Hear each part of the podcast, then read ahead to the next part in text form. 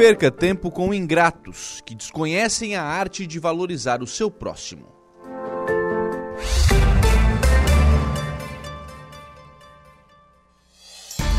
A informação, a opinião.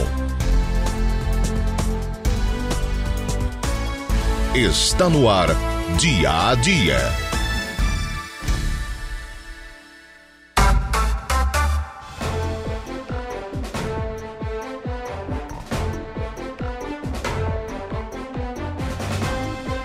Agora são 7 horas e 1 minuto, 7 e 1, 18 graus é a temperatura. Bom dia! Hoje é quarta-feira, dia 13 de setembro de 2023.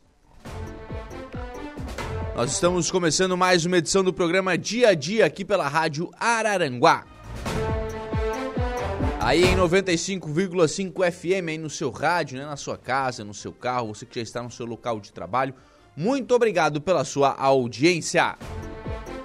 Você também nos acompanha através das nossas demais plataformas e aí eu destaco nosso portal www.radioararanguá.com.br.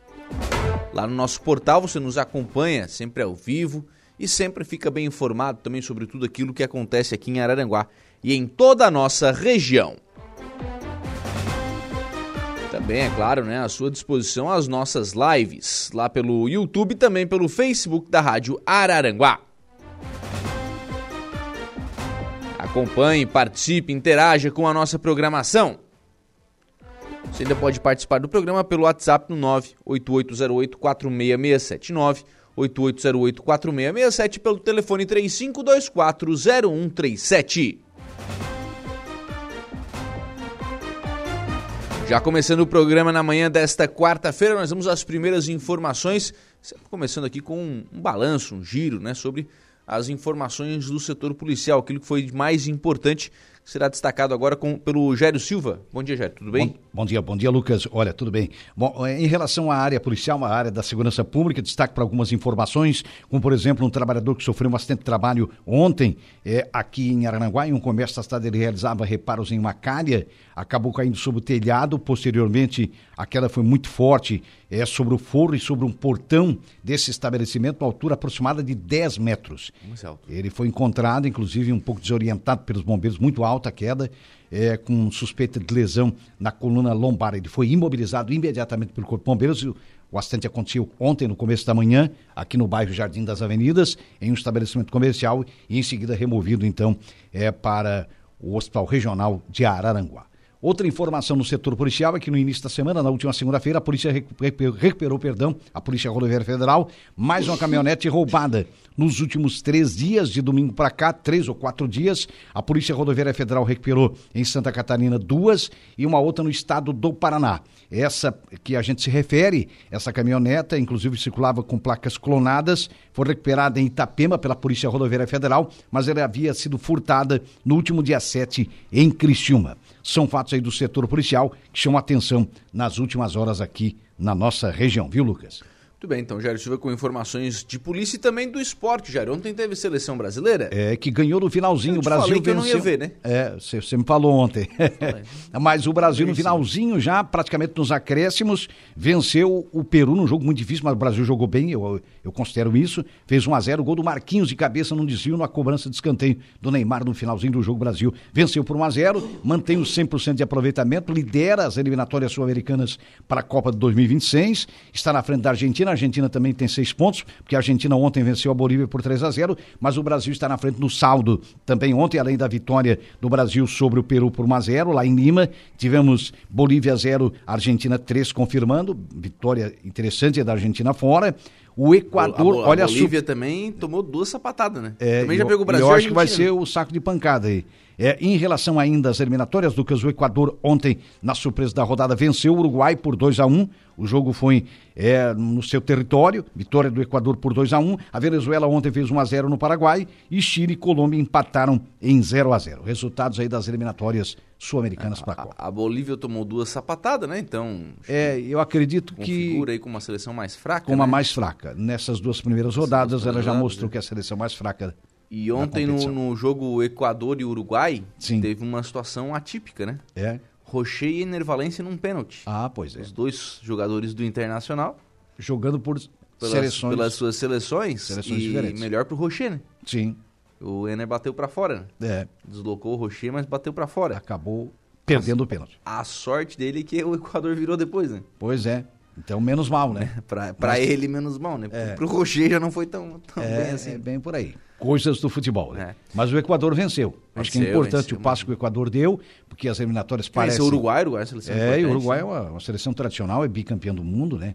Né, Eu acho que os mais tradicionais da- daqui do continente são exatamente o Brasil, que é penta, a Argentina, que é tri, o Uruguai, que é bi. Isso é É, indiscriminadamente os pela três, ordem. no os- outro- os outros em outro patamar, os né? outros num outro patamar, sem dúvida. Né? Aí você vê o Chile de outra maneira, o Paraguai de outra maneira, enfim, outras seleções, né? Né? O próprio Equador, enfim. E aí, com o fim aí da rodada das eliminatórias, Uhum. semana voltam os campeonatos, né? É, voltam os campeonatos, inclusive hoje tem rodada já pelo Campeonato Brasileiro. O teu Internacional enfrenta o São Paulo, né? O Inter recebe São Paulo. É, também hoje tem Flamengo. O jogo será em Cariacica, no Espírito Santo, devido ao, ao gramado Maracanã, que está sendo recuperado para domingo, né? Teve uma multa Já para o primeiro jogo da- da- das finais da Copa do Brasil. É, a multa foi pro Fluminense há poucos dias aí. Bom, de qualquer maneira, eu não sei por que não multaram a, a empresa, né? Que, que, Não, a- que acho eu administra acho- o estádio, né? Mas acho que o Fluminense vai fazer isso agora, né? Vai pegar o boleto da multa e vai dizer, ó... Diz, ó, o problema é de Maracanã vocês, de ó. vocês, o problema. Pega É, aqui, ó. É complicado. né? Paga aí, ó. É, é, é mais ou menos por aí. Bom, mas falando ainda, o Flamengo joga em Cariacica devido à questão do gramado, até porque domingo faz o primeiro jogo das finais da Copa do Brasil contra o São Paulo. É, o Flamengo, então, tem uma parada difícil contra o Atlético do Paraná. O Grêmio joga amanhã contra o Bragantino. Né? Então, é, vale lembrar desta rodada aí interessante para as equipes do Sul é, e também para o. Enfim, uma rodada que volta exatamente depois de um final de semana em função da- das eliminatórias da Copa do Mundo Série A do Campeonato Brasileiro. Agora é o seguinte, né? Essa turma treinou, né? Vamos ver se na volta eles voltam jogando melhor, né? É, é, tem time que com a parada que treine e vai melhorar. Tem time que de repente piora. Tu sabe que é assim no futebol, né? É, Quanto nem- mais treina, menos joga, né? é menos jogo, porque treino é treino e jogo é jogo, né, cara? Ah, tem que mostrar no jogo, né? Não, tudo bem, mas é, o treino em Mas o tese treino é melhorar o jogo. Não, né? mas o treino é exatamente um, é um- um- uma forma, uma maneira para poder se preparar para a competição e para o andamento daquela competição ou das competições. Sim, né? Isso é o fundamento. É, é igual músico que não ensaia, né? É, então, é, não, aí tem que ensaiar, né? Tem, tem É, que ensaiar. Não adianta querer inventar moda. O treinamento do músico é um ensaio. Ô, Jairo, e expectativa aí pro final de semana pra Alarme, né?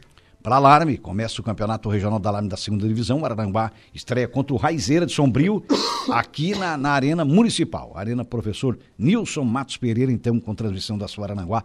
A partir de três da tarde tem Araranguá e Raizeira. Então, uma rodada já que abre a competição, né? O Araranguá jogando em casa. O jogo será às 15 horas, 3 horas da tarde. Muito bem, tá então as informações de polícia e também do esporte com o Jairo Silva Jairo, que volta aqui no programa com informação de polícia. E à uma da tarde tem as esportivas. Além destes outros assuntos que serão destaque nesta edição do programa Dia a Dia, Tiago Zilha avalia viagem ao Marrocos para representar o Geoparque.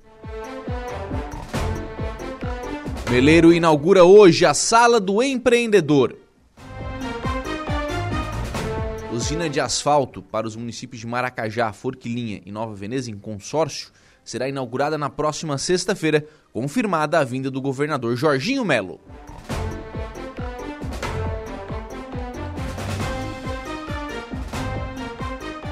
A nível nacional, os principais jornais do país destacam na sua capa Folha de São Paulo. Delação da, anulada da Odebrecht Gerações no exterior. Olha o tamanho da bronca que o, que o tal do Dias Toffoli se achou lá no STF, né? Olha o tamanho da bronca, né? Ao, ao anular a delação da, da Odebrecht. Tem toda a questão do Brasil, né? Porque, obviamente, os processos serão revistos, né? Terão que ser revisitados, porque eh, quem foi condenado com base nas provas apresentadas pela Odebrecht, agora vai, vai dizer o seguinte, ah, peraí, a prova da Odebrecht não vale mais, tem que, eu tenho que ter um novo julgamento. Parece absurdo, mas é assim que funciona. E é assim que vai funcionar, eu já disse ontem aqui, eu não me surpreendo se com a, com a anulação da delação da Odebrecht, o governo não tenha que devolver o dinheiro para a Odebrecht. Não me surpreenderia. Acho um absurdo, mas não vou ficar surpreso. E aí agora tem no exterior, tem reações no exterior também, porque essas provas foram utilizadas em processos fora do país também. Olha o tamanho da bronca que achou o Dias Toffoli agora com, com a anulação dessa delação premiada da, da Odebrecht. E sem falar, né, que coloca em, em xeque aí um, é, um artifício jurídico, né, que é a delação premiada, que está sendo utilizado em outros N processos. Agora o Mauro Cid agora está fazendo uma delação premiada. Aí essa vai valer para prender o Bolsonaro? A que valeu para prender o Lula agora porque mudou o governo?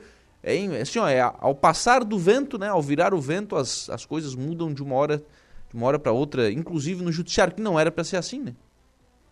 Qual é o argumento para dizer o seguinte, os ministros do Supremo têm que ter mandato vitalício? Ah, é que aí quando muda o governo, o ministro não precisa mudar o seu posicionamento, mas tá mudando igual.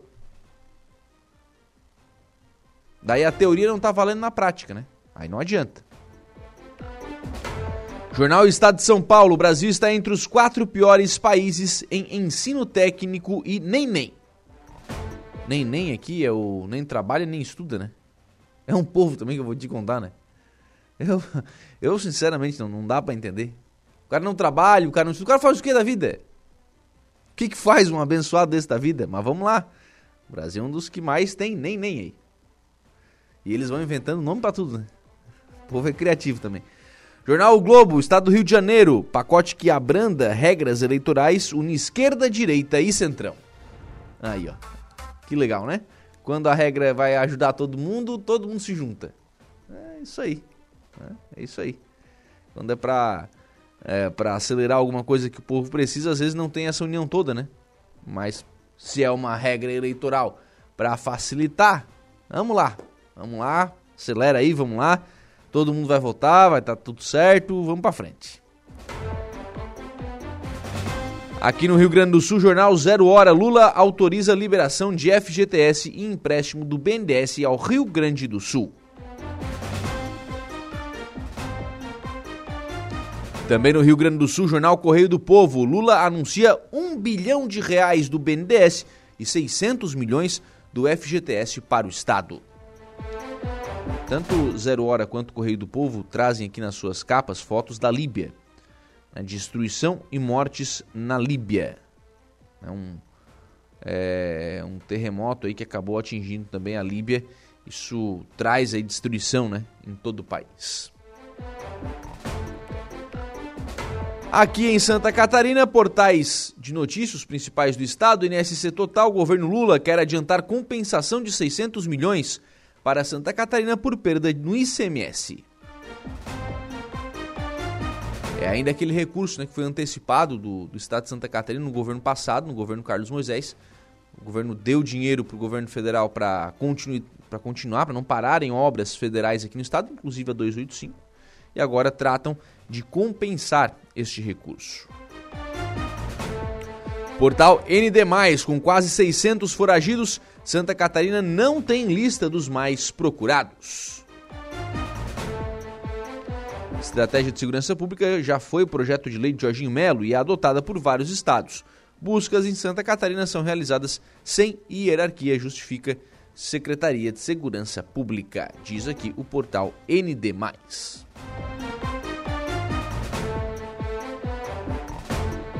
O nosso portal da Rádio Araranguá destaca a usina de asfalto que atenderá Maracajá, Forquilim e Nova Veneza será inaugurada nesta sexta-feira. Também destaque de segurança pública segue até quinta-feira a arrecadação no 19º Batalhão de Polícia Militar de Araranguá para auxiliar as famílias do Rio Grande do Sul afetadas pelas fortes chuvas. Una-se a essa causa, a Associação dos Surdos do Extremo Sul realiza risoto para arrecadar fundos, diz o portal da rádio Araranguá.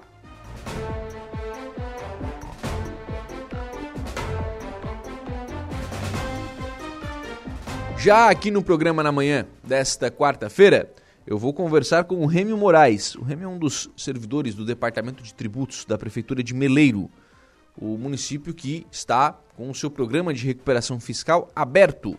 Então você que tem aí é, dívidas com o município de Meleiro, vai poder quitar as suas dívidas e o município vai oferecer descontos em multas e juros e parcelar para facilitar essa negociação, para que você possa né, ficar é, em dia, quitar os seus débitos aí junto à Prefeitura de Meleiro.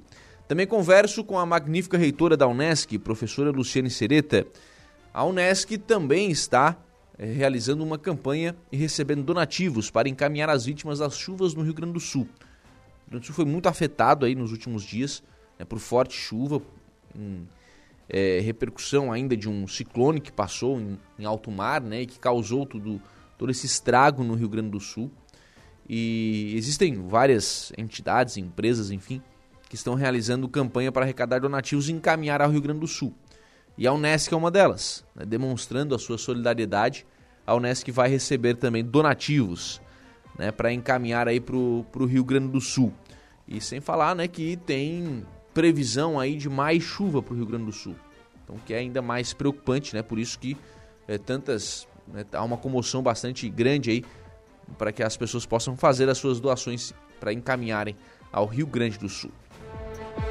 E eu também recebo aqui no programa o vereador Douglas Michels.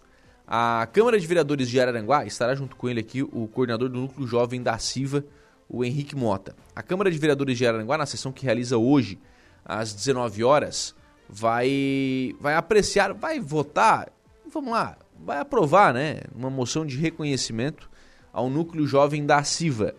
Então a gente vai falar um pouquinho sobre o trabalho do Núcleo Jovem e sobre esta moção que será votada hoje à noite na Câmara de Vereadores.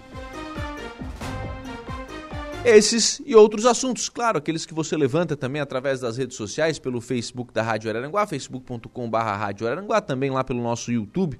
Nas duas plataformas você nos acompanha em áudio e vídeo e participa aqui do programa e também através do WhatsApp, que é o 98808-4667. 98808-4667. Você adiciona aí esse WhatsApp aos seus contatos, participa aqui de toda a nossa programação e também pelo telefone, né? 3524 0137. 3524 0137. Você pode ligar para cá e também registrar a sua participação, a sua seu elogio, a sua crítica, o seu agradecimento, enfim, a sua participação, ela é sempre fundamental aqui na programação da Rádio Araranguá. Aqui no programa nós ainda teremos previsão do tempo com Ronaldo Coutinho, tem, tem um comentário com Alexandre Garcia, tem informação de polícia com o Jairo Silva e o Notícia da Hora hoje será com o Diego Macan. Trabalhos técnicos do programa estão a cargo de Kevin Vitor.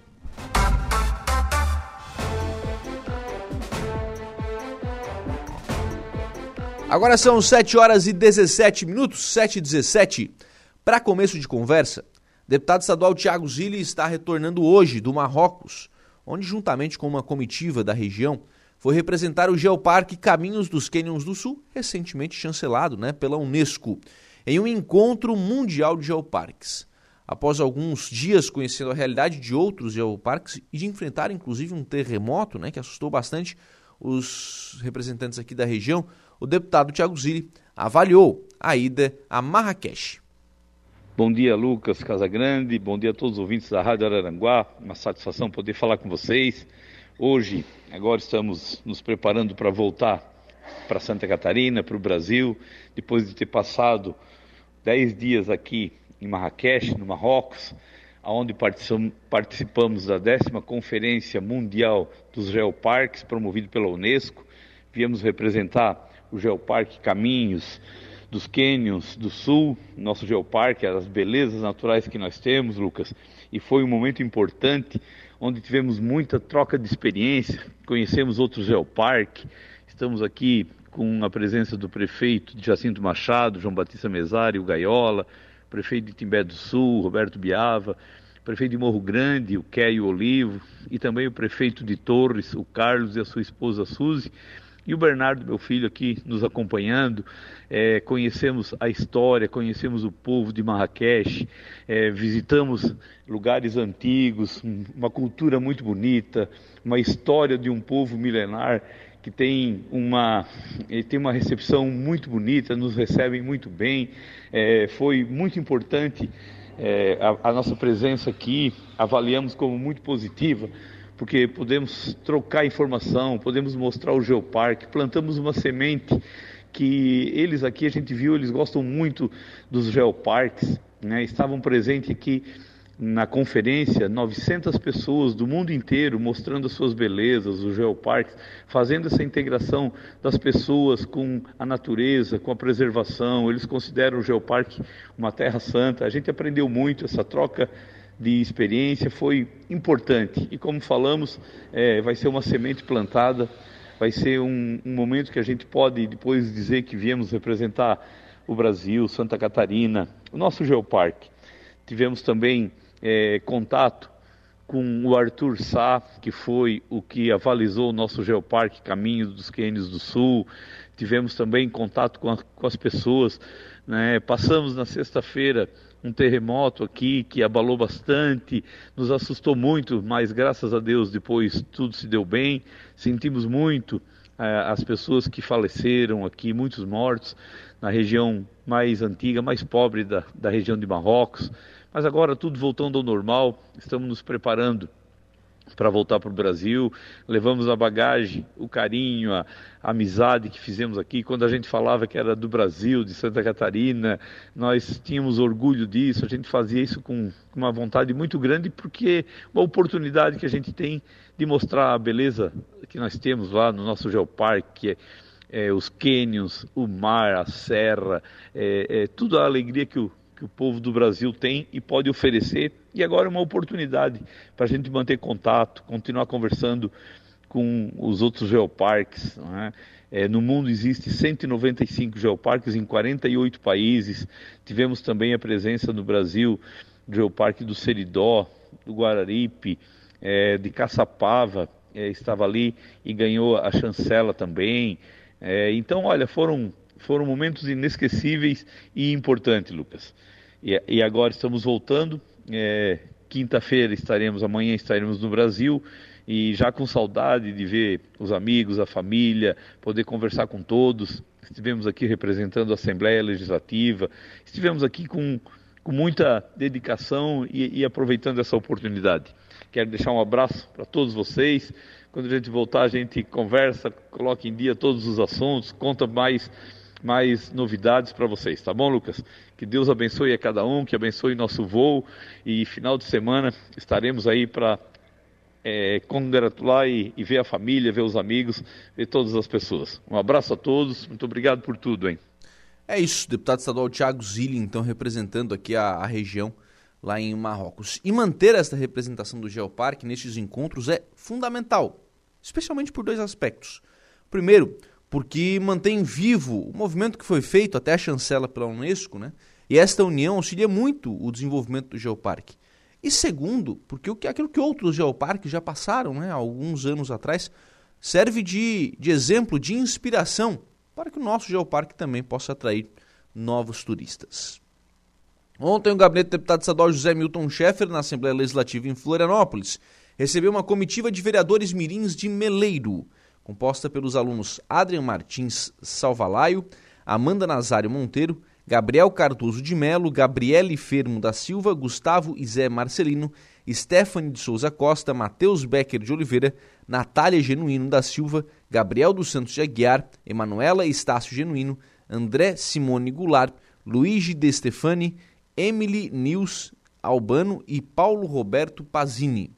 Durante a visita, os vereadores mirins puderam conhecer o gabinete do deputado José Milton Schaeffer e saber um pouco mais sobre as atividades desenvolvidas no local, bem como a interação com o deputado e com a sua equipe, que proporcionou um amplo debate onde os jovens puderam fazer perguntas, expressar seus pensamentos, aprender e ampliar o conhecimento sobre o atual cenário político catarinense e dos projetos e programas de governo que tramitam no legislativo estadual. Zé Milton destacou a importância de promover a participação política desde cedo. Abre aspas. Essa iniciativa, que aproxima os jovens do processo democrático e os envolve na política, é de extrema importância para a formação de cidadãos e conscientes e atuantes. Por meio de ações como estas, vocês contribuem para a construção de uma sociedade mais justa e igualitária, defendeu Zé Milton, que parabenizou a atual legislatura de Meleiro pelo compromisso com a manutenção da Câmara de Vereadores Mirins. O presidente da Câmara de Meleiro, Jonas Osteto, que estava né, entre os, os adultos que foram acompanhar, obviamente, né, a Câmara Mirim, agradeceu a recepção e reforçou a importância do projeto Vereadores Mirins e da troca de ideias com eles na Assembleia Legislativa. Esse projeto é muito interessante. Né? A Câmara Mirim, Câmara Jovem, enfim, chamem como, como queiram esses projetos que são desenvolvidos pelas câmaras de vereadores, são extremamente importantes para a formação do cidadão, para a participação deste cidadão na política, inclusive na política local. Maracajá, por exemplo, vai receber agora, né, está recebendo já um projeto da Assembleia, né? O, o, projeto da Assembleia que visita Maracajá e elege também deputados é, mirins. Né? As escolas participam, enfim, é um projeto também bastante interessante. Não desenvolvido pela Câmara, né? desenvolvido pela Assembleia, mas de alguma forma força também né, a participação e mostra como funciona para os jovens a participação na política. Prefeitura de Meleiro inaugura a sua Sala do Empreendedor hoje com quatro novas microempresas individuais já abertas nos últimos dias, inaugura oficialmente na manhã de hoje, às 10 horas, no andar térreo da Prefeitura de Meleiro, a Sala do Empreendedor. O novo serviço é fruto de uma parceria da administração municipal com o SEBRAE. De acordo com o responsável pela Sala do Empreendedor, Jamile Albino de Souza Gabriel, entre os serviços oferecidos aos micro e pequenos empresários, poderão ter acesso direto para a abertura de MEI, CNPJ e para quem já está cadastrado a regularização de débitos, declaração individual, nota fiscal, certidão de regularidade, DAS, que é o documento de arrecadação do Simples Nacional, consultas gratuitas e apoio do SEBRAE. O serviço disponibilizará cursos e treinamentos para capacitar os microempreendedores de Meleiro.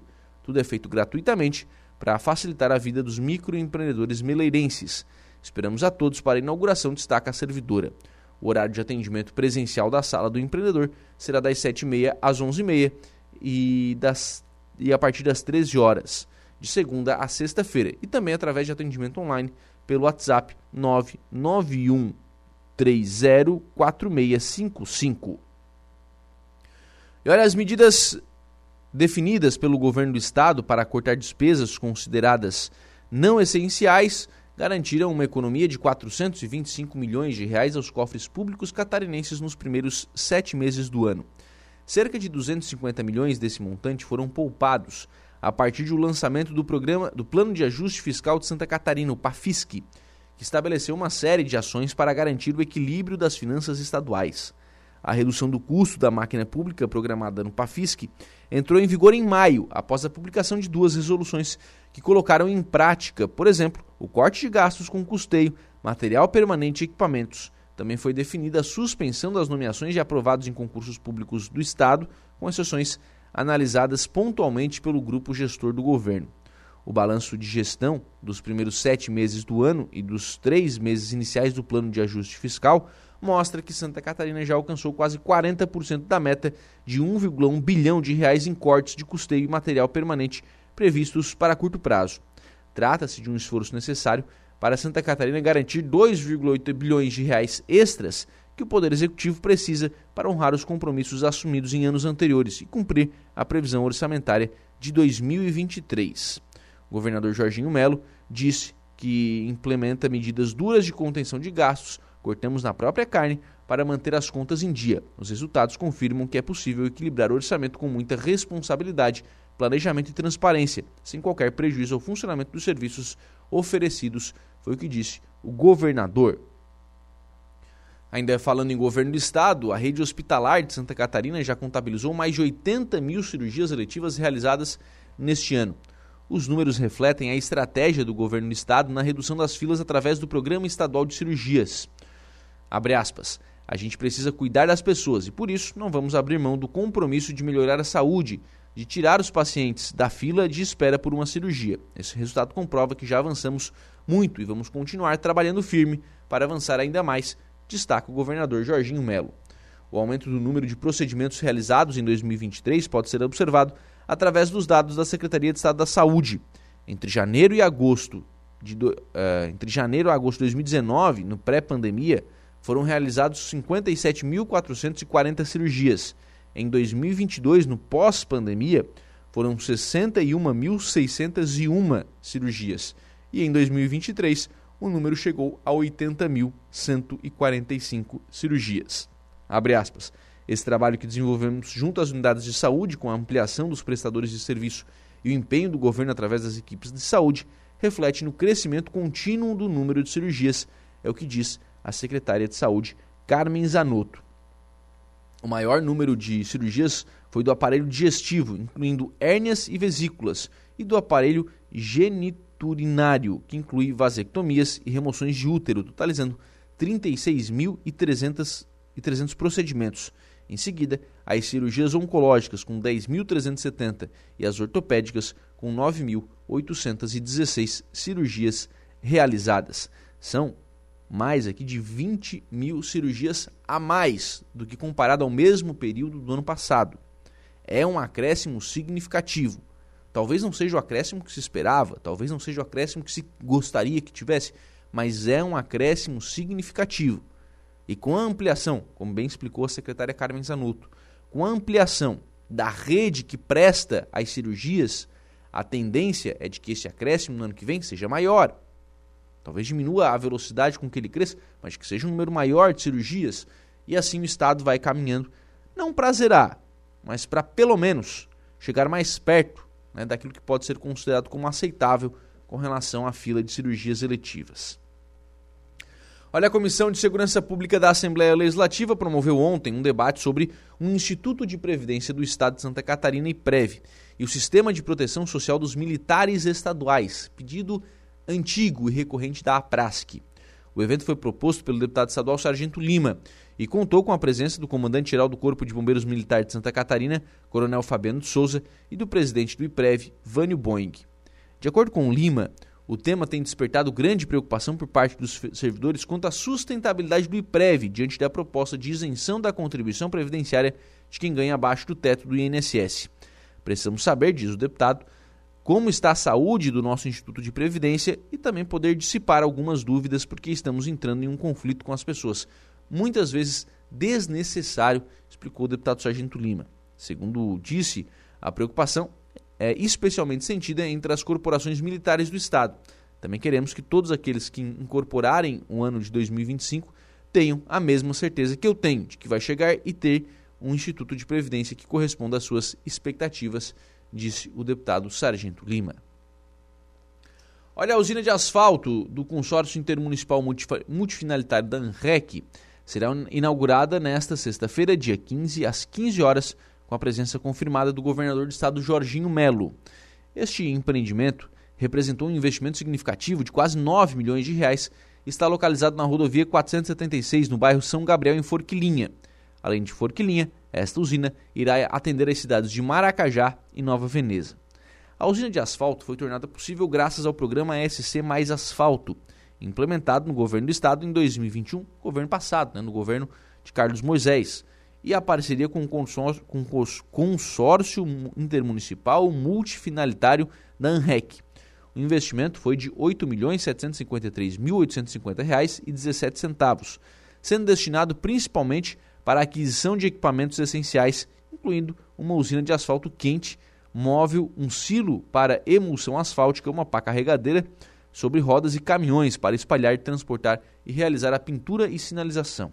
O prefeito Aníbal Brambila de Maracajá esteve visitando o local e enfatizou que a usina tem como objetivo reduzir os custos de asfaltamento de vias urbanas e rurais, melhorando as condições de tráfego e, como resultado, promovendo uma maior qualidade de vida e desenvolvimento na região. A capacidade de produção da usina é de 40 toneladas por hora, o que promete acelerar significativamente o processo de pavimentação asfáltica. O governador Jorginho Melo confirmou presença na inauguração da usina de asfalto, o que demonstra o compromisso do governo do estado com o desenvolvimento e a melhoria da infraestrutura da região. Espera-se na próxima semana que a usina já esteja em pleno funcionamento.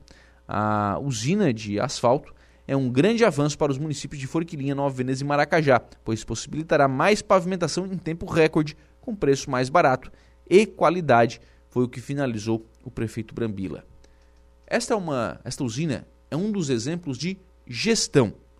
Com o investimento do Estado, os municípios que participarão deste consórcio, Maracajá, Forquilinha e Nova Veneza, poderão fazer mais asfalto com menos recurso. Potencializa o recurso público e melhora significativamente a qualidade de vida das pessoas. Caberá agora aos municípios utilizarem a usina e realizarem a maior quantidade de obras que puderem. Bom dia. A notícia no ponto. Dia a dia.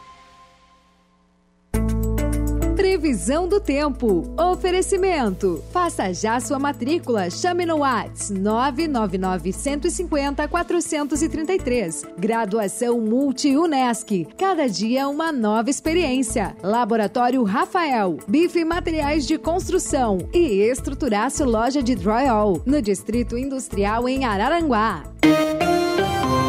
7 horas e 44 minutos. Bom dia, Ronaldo Coutinho. Bom dia, Carboso Infante. Como é que vai ficar o tempo aqui em Araranguá? Já começou o dia com chuva, né, Coutinho? É, tem, tem. Isso aí já é consequência da frente fria. Aqui também, não bem aqui em São Joaquim cidade, mas no município já tem algumas áreas de chuva ali na região de Laje, então já está começando a se estabilizar agora de manhã. Vocês aí tem chuva na região do Arroio, próxima a Criciúma, também está começando. E lá no extremo oeste do estado também. Então, aos poucos a, a chuva está chegando do oeste, centro, serra e sul do estado agora já pela manhã e ao longo do dia. Chuva, trovada, pode ter alguma coisa assim mais forte, pontual, e a temperatura permanece no geral uh, num patamar bastante agradável. Né? Hoje já fica mais fresquinho. Ainda continua assim quentinho, mas nada demais. Comparando com ontem, que teve cidades aí próximas de 28, 30. Hoje fica entre 22 a 25 graus, não passando muito disso. E fica mais frio no final do dia à noite. Amanhã uh, tem alguma chuvinha na madrugada, amanhecer, depois melhora. E teremos tempo bom no decorrer da, da boa parte de quinta, com vento forte de sudoeste e sul. Pode ter rajadas aí de 70 a 100 da orla para o mar aberto e na maior parte da região de 40 a 70 por hora. Rajadas típicas de que normalmente quando entra o vento sul associado à baixa pressão enfrenta o nosso, nosso litoral, mais no mar aberto. O vento forte mesmo é no alto mar. Ah, atrapalha no continente a parte de plantio aí do arroz e atividades sensíveis ao vento. E mantém a tendência de tempo assim, no geral, é mais para tempo bom na quinta com friozinho. Sexta, tempo bom, faz frio, pode ter mínimas aí próximas de 5 a 7 graus, agradável à tarde Sábado também frio de manhã, esquenta de tarde. Domingo já fica bem mais quente. Calorão na segunda, talvez alguma pancada de verão final do dia. O mar fica ruim para navegação já a partir de hoje, final do dia à noite, e principalmente na sexta e talvez ainda um pouco no sábado. Da Climatea, Ronaldo Coutinho. Rádio Araranguá, Araranguá 95.5 comentário de Alexandre Garcia. Oferecimento: Cicobi Crediçuca, Hackley Limpeza Urbana, Alcidino Joalheria e Ótica e Gênios Veículos. Muito bem, agora são 7 horas e 48 minutos, 7 e 48, 18 graus é a temperatura. E nós vamos agora ao Alexandre Garcia. Bom dia. Bom dia. Hoje é dia de posse é, do novo ministro do esporte, o deputado Fufuca. Desculpem o trocadilho, mas está uma fofoca dizendo que Ana Moser, que era do ministério e que foi demitida para tristeza da primeira-dama, Janja, eh, não vai comparecer. Nem a posse, nem a transmissão de cargo. Não sei, é o que se comenta aqui na corte, em Brasília. Agora está estranho, porque o Ciro Nogueira, que é um prócer do Progressistas, que é o partido do Fufuca, já pediu que o Fufuca se retire do, da direção do partido no Maranhão. Ele é presidente do, do diretório estadual do Maranhão, que se retire do partido, se distancie do partido. Fica estranho porque a gente ainda está com a lembrança do Republicanos, que publicou uma nota dizendo que o ministro do Republicanos, que está ocupando o lugar do, do Partido Socialista no Portos e Aeroportos, que ele também que ele não representa o partido no ministério, que o partido não está na base do governo. O partido continua independente. Quer dizer, mexeu no ministério, tirou Márcio França, é, desagradou socialista, desagradou o, o vice-presidente, que é do PSB também, e não adiantou nada. Parece que não está sendo suficiente, inclusive progressistas quer mais. É, pediu para botar apostas esportivas no esporte. Alexandre Padilha ficou sem saber o que fazer e disse que fica meio a meio, então. Não vai dar certo, fica meio a meio, metade na fazenda, metade no esporte. E progressista está de olho na Caixa Econômica, na Fundação Nacional de Saúde, a FUNASA. Por sua vez, a gente está vendo aí brigas, meu Deus, os tucanos, como se bicam, né? Sempre, sempre, desde que, tá, desde que foi criado o partido PSDB. Eu lembro disso, desde que foi criado. ciumeiras, vaidades, é uma fogueira de vaidades. Conseguiram afastar na justiça o presidente do partido, Eduardo Leite, finalmente, discutindo a eleição, que a eleição não valeu e tal, vamos fazer outra eleição. E, enquanto isso, Aécio Neves, que é uma liderança do, dos tucanos, está dizendo que tucanos têm que ficar na oposição clara ao governo Lula. Então, tá, politicamente a coisa está tá bem, bem enrolada. Bom, Lula, por sua vez, né, fazendo, Está num cansaço danado e dor no quadril, eu imagino. E já vai viajar de novo, depois de amanhã vai a Cuba. Fica dois dias em Cuba. Depois ainda vai a Nova York. Então não vai, dar, não vai ter tempo de resolver esses problemas, fora o problema dentro do palácio, que é o, o Gen Willis criticando, uh, xingando o ministro Paulo Pimenta, né, lá na SECOM. Bom, eu, eu, vejo outra coisa aqui, que o Ministério Público descobriu por impressões digitais que 31 dos, dos que foram presos e viraram réus, que 31 estavam efetivamente dentro do Palácio do Planalto. E está acrescentando as denúncias contra esses 31, ah, o dano, dano ao patrimônio público, né, é, qualificado com a agravante de patrimônio tombado. É maluquice. A pessoa tem que ser muito fanatizada ou sei lá o que de entrar no Palácio do Planalto e não ter noção de que aquilo tudo é do povo brasileiro começar a quebrar. É uma maluquice isso. Por isso que se diz que tinha infiltrado, que não pode ser pessoas de bem, né? eu também acho que a pessoa de bem enlouqueceu para fazer uma coisa dessas. Outra questão de hoje, a oposição agiu rapidamente conseguiu que o presidente da comissão parlamentar mista dos atos de 8 de janeiro pautasse para votar hoje na comissão a convocação do ministro da Justiça, Flávio Dino, para explicar por que que em 185 câmeras, se não me engano 185, é, só quatro tinha imagens, que as outras as imagens foram apagadas. Ah, certamente o governo está preocupadíssimo com a votação de hoje. Vamos esperar para ver o que, o que vai dar. De Brasília, Alexandre Garcia. A informação de credibilidade. Dia a dia.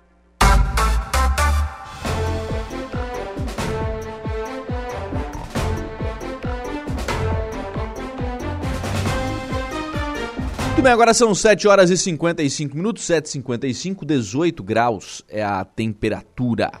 Vamos em frente com o programa na manhã desta quarta-feira aqui na programação da Rádio Araranguá com as participações de ouvintes né, aqui no programa. Dono do Ciné Freitas está por aqui. Bom dia, Lucas. Gostaria de agradecer a vocês com a ajuda é, comigo, agradecer ao doutor Christian pela atenção comigo, está dizendo aqui a Dulcinea. A Dulcinea ontem mandou uma mensagem relatando aqui algumas questões com relação ao que a filha dela passou no hospital. E prontamente a gente passou né, o contato do Christian para Dulcinea. E aí depois eles conversaram, enfim, né, para entender o que, que realmente aconteceu, né? Então, esclarecida essa situação, agradecer ao Christian. É um, esse é um elogio que precisa ser feito ao, ao, ao Christian e à atual equipe do hospital, né? Eles têm atendido. Isso tem feito uma grande diferença. A gente já viveu momentos aqui do, do hospital regional e, e fala-se muito quando o tempo que era a SPDM, né, que era uma associação paulista, enfim, tinha uma dificuldade para falar com alguém, ninguém falava, ninguém dava entrevista, ninguém é, as pessoas não conseguiam falar, não é só a gente, não é só a rádio, não é só a imprensa. As pessoas não conseguiam falar. Né? E agora não, agora é, é, é o Cris, né? daqui e tal. É da cidade, conhece as pessoas, é, atende as pessoas com carinho, conversa com as pessoas, explica o que está acontecendo. E a partir daí, claro que essa relação ela melhora. Claro que essa relação ela melhora. Né? Então, é, esse é um elogio que é preciso ser feito sobre, sobre esse aspecto, é preciso ser feito. Está né? Tá sendo feito um grande trabalho aí no Hospital Regional de Aranaguá nesse sentido. Óbvio que o que aconteceu na conversa né, é um momento de, de luto para a Dulciné, para a família, enfim, e certamente tiveram né, toda, toda a atenção que foi necessária nesse, nesse momento. Ainda lá no nosso WhatsApp, o Clésio, lá da Lagoa do Caverá, está aqui deixando a sua mensagem de bom dia. Bom dia para o Clésio. Obrigado também pela, pela participação lá no nosso WhatsApp. Bom dia, Lucas Jair Cândido do Jardim das Avenidas. É, por aqui também, bom dia, meu amigo. Mandou o nome aqui. E eu vou te falar, viu? Hoje tá difícil a coisa com o computador aqui. Tô, tô apanhando aqui, tá uns 200, tá uns 200 a 0 pro computador. pro computador, mas as pessoas que estão interagindo conosco aqui pelo, pelo WhatsApp, também pelo, pelo Facebook da Rádio Araranguá. Lá no Facebook, Marcela e a Rosana. A Sandra da Silva também deixando lá a sua mensagem de bom dia. A Claudete Velho Ferreira, bom dia, Lucas. Francisco Alves, né, que é o Chico da Barranca, bom dia. Gorete Amaral, bom dia. Zélia Crescêncio. Patrick Rodrigues Oliveira, lá em Pato Branco. Bom dia, Patrick. Obrigado pela participação. Richard Evald, bom dia. Chuva novamente. Pois é, chuva, né? Volta a chuva aqui à, à região. Cabo Merense, bom dia, Colorado. Hoje a máquina joga. Vamos, Inter. Tá dizendo aqui o Cabo Merense. Empolgado aí com o Internacional, que hoje enfrenta o, o São Paulo. O Jorge Freitas, bom dia. O Júlio César Carvalho, bom dia. A Júlia Terezinha Guise, bom dia, Lucas. A Tânia Luzia Guimarães, bom dia. Luciano Oliveira da Silva, bom dia. Eunice Farias, bom dia. A Adriana Mota, bom dia, Lucas, querido. Bom dia para Adriana, que é a recepcionista aqui da, da Prefeitura de Araranguá. Bom dia para Adriana, obrigado pela, pela audiência. A Nena Lessa, bom dia, Lucas. Saúde a todos. O compadre Hamilton, bom dia. O Marco Bittencourt Januário, bom dia, Lucas e a todos. Zé Pura, bom dia, Lucas. Ótima quarta-feira a todos. Hoje tem Inter e São Paulo. Sim, Inter e São Paulo no Beira Rio. Né? Então, dando sequência ao Campeonato Brasileiro. Fábio Estevão Machado, bom dia, Lucas Casagrande. Uh, Giovanni Cordeiro, bom dia. Eusébio Machado também deixando aqui a sua mensagem de bom dia. O pessoal que está lá no, no Facebook da Rádio Araranguá acompanhando e participando da nossa programação. Tuca Maia, deixando sua mensagem de bom dia aqui no nosso WhatsApp. O Zigfried também, bom dia. O Gula, bom dia, Lucas. Ótima quarta-feira a todos. Bom dia pro Gula, obrigado também pela, pela participação. Ah, está aqui também a Sofia, deixando a sua mensagem de bom dia. O Fabiano Belletini, lá nos Estados Unidos, né, acompanhando a nossa, a nossa programação. O Adelor também deixando aqui a sua mensagem de bom dia. Rita de Cássia, da Coloninha. Bom dia para Rita. Obrigado pela participação. João Viana, bom dia, meu amigo Lucas. Uma ótima quarta-feira a você e a todos os ouvintes da 95.5, a mais ouvida da região. Está dizendo aqui o João Viana. Um abraço, João. Obrigado pela participação. Bom dia, Lucas. Bento Bittencourt também por aqui conosco. O árbitro José Valério do Nascimento também deixando aqui a sua mensagem de bom dia a, todos os ouvintes né, e a toda a equipe da Rádio Araranguá. São pessoas que estão participando também através do nosso WhatsApp, que é o 98808-4667. 98808-4667. Adicione aí o nosso WhatsApp aos seus contatos e participe aqui do programa. Agora são 8 horas em ponto. Vamos ao intervalo. No próximo bloco aqui do programa eu converso com o Remy Moraes. O Remy é servidor da Prefeitura de Meleiro, é, trabalha no setor de tributos. O Meleiro que está aí com o seu programa de recuperação fiscal aberto. Você pode, se tem débitos aí com o município de Meleiro, pode participar do Refis. A gente vai trazer mais informações daqui a pouquinho no próximo bloco do programa. Rádio Araranguá. A informação em primeiro lugar. As entrevistas que viram notícia dia a dia.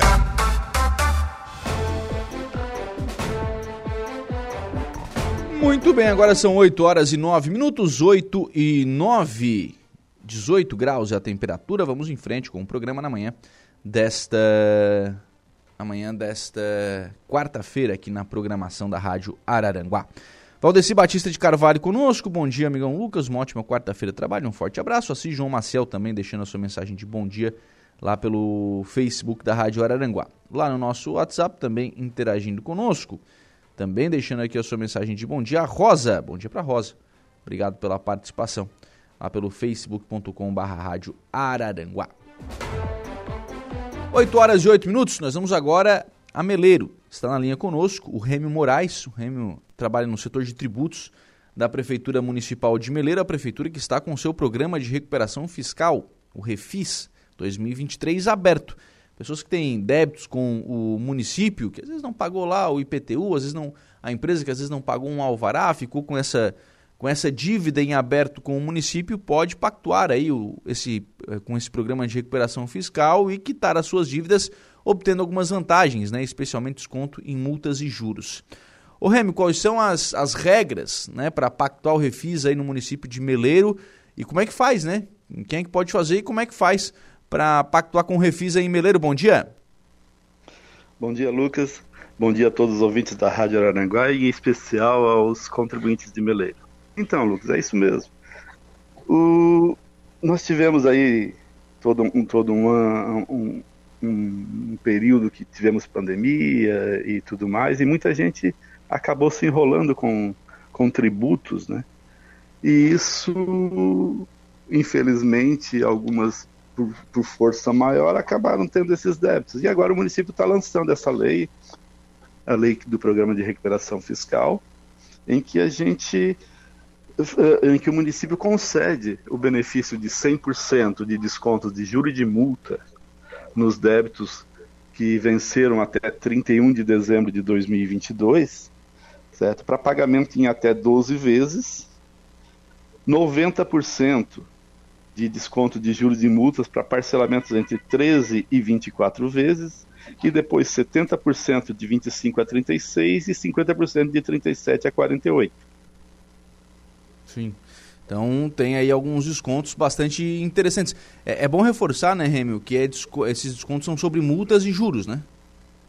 Exatamente, sobre multas e juros. A correção e o valor não tem, não tem desconto, até porque não teria, não teria como, né? Uhum. Isso, como são o, o, os acessórios, a, as penalidades, né? Então o município pode agir em cima das, das penalidades dando anistia às penalidades nessas condições. Né? Uhum. O, o, interesse do município, obviamente, é aumentar a sua arrecadação com isso, né, Remy?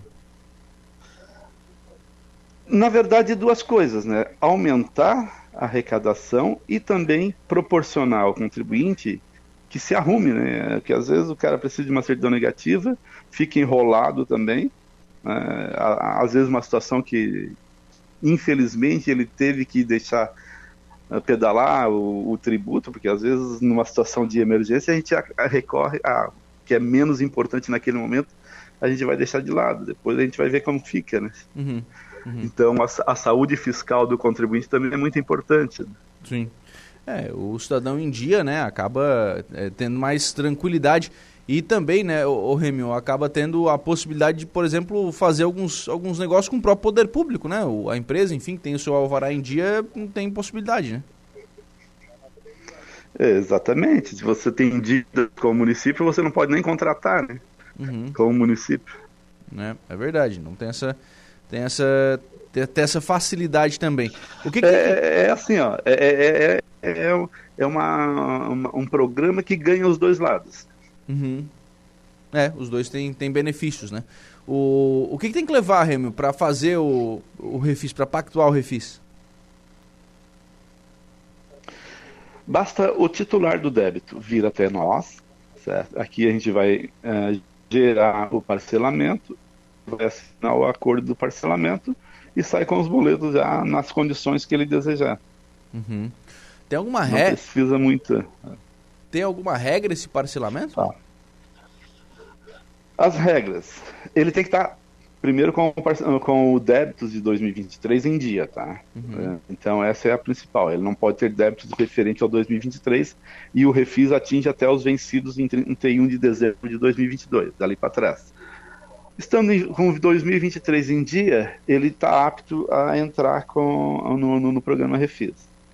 Tem uma outra regra de assim, ó, uh, alguns contribuintes no passado que participaram de programas refis, depois acabaram não, não, não cumprindo, né? já tiveram benefício no passado não cumprindo, ou tiveram mais que um e não cumpriram. Então, uh, esse ano a regra diz o seguinte: ele pode participar do refis novamente, desde que ele pague pelo menos 25% de todo o débito que ele possui.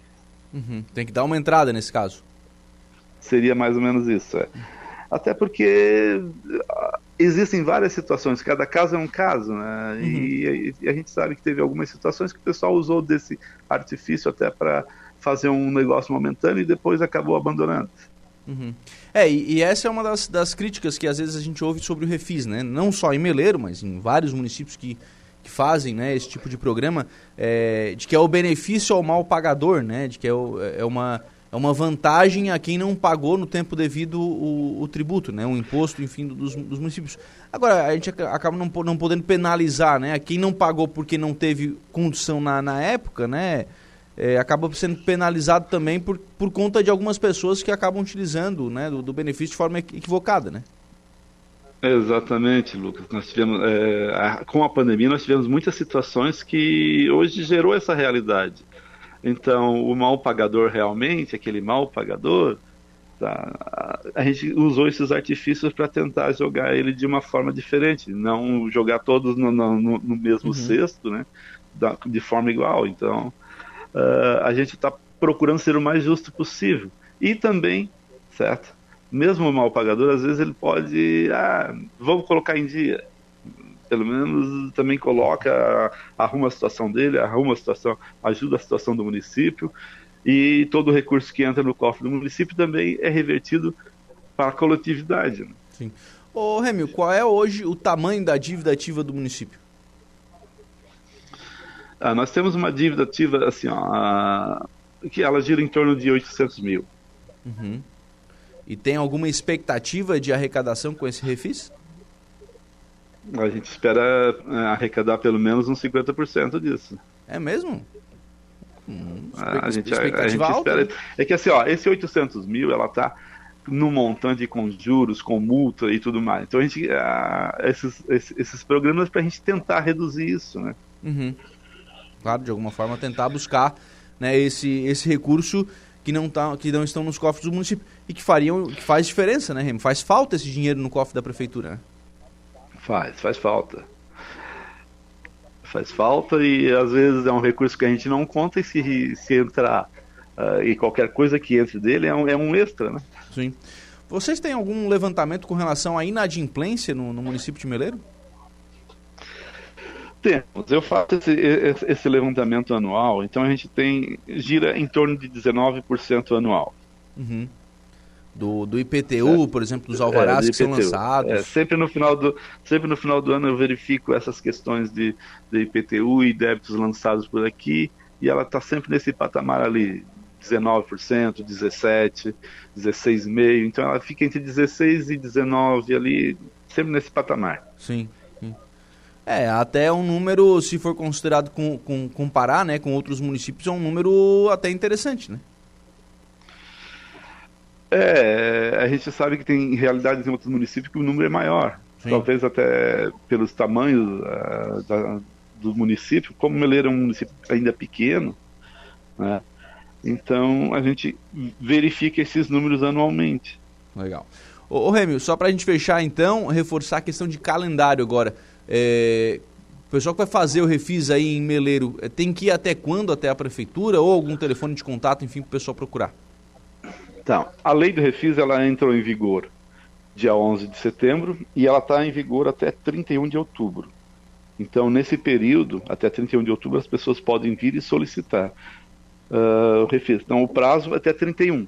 Uhum. E, assim, ó, uma, outra, uma outra Nos parcelamentos, cada vez que ele vira que, na data que ele vir parcelar, ele, uh, o primeiro vencimento pode ser para dali 30 dias, né? Então, se ele chegar aqui dia 31 de outubro, é o último dia do refis, e fazer o parcelamento, só tem que, só tem que ficar. Só tem que prestar atenção é, é a questão do, do feriado. É, dia 31 de, de outubro é uma terça-feira, então não tem problema. Se ele vir no dia 31 de outubro, o primeiro vencimento do boleto vai ser lá para 30 de novembro, certo? Uhum. Então, joga 30 dias além do, da data que ele veio uh, fazer o refis. Sim, para começar aí o, o, a pagar o, o parcelamento. Exato. Então, reforçar Exatamente. o convite aí para o pessoal que tem um débito com a Prefeitura de Meleiro. A hora é agora, né? Faça aí o, o seu refis, é, acesse esses benefícios que estão sendo colocados à disposição. Obrigado, viu, Remy? Um abraço. Um abraço, um abraço a todos os ouvintes.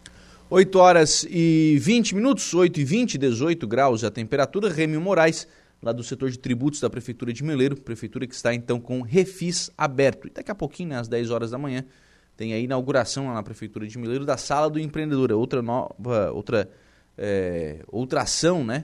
Uma nova ação, uma novidade, enfim, na, na Prefeitura de Meleiro, uma parceria com o Sebrae, coloca aí à disposição também a Sala do Empreendedor.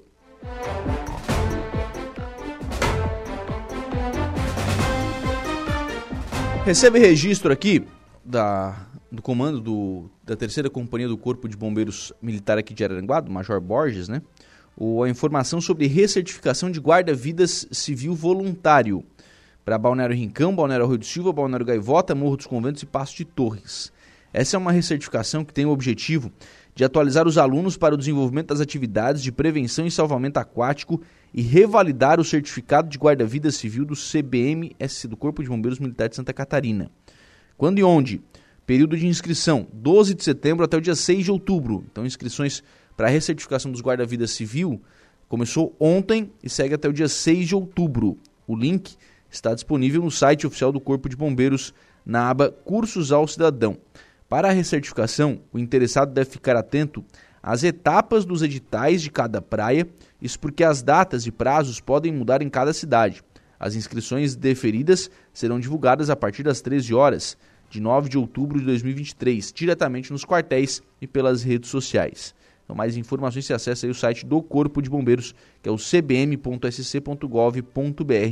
E lá você confere o edital completo aí sobre essa questão dos da, da recertificação. Né? Se você já é guarda-vida, já trabalhou na, nas operações veraneio passadas, gostaria, tem que fazer a sua recertificação, tem que manter o seu certificado ativo, faça então esse curso. Inscrições estão abertas até o dia 6 de outubro, começou ontem, até o dia 6 de outubro. Na sequência terá a própria recertificação, né? a própria próprio curso de, de recertificação e quem obter essa sua recertificação poderá né, é, atuar novamente aí na, nas praias, enfim, atuar novamente na, na temporada de verão nas praias aqui da região.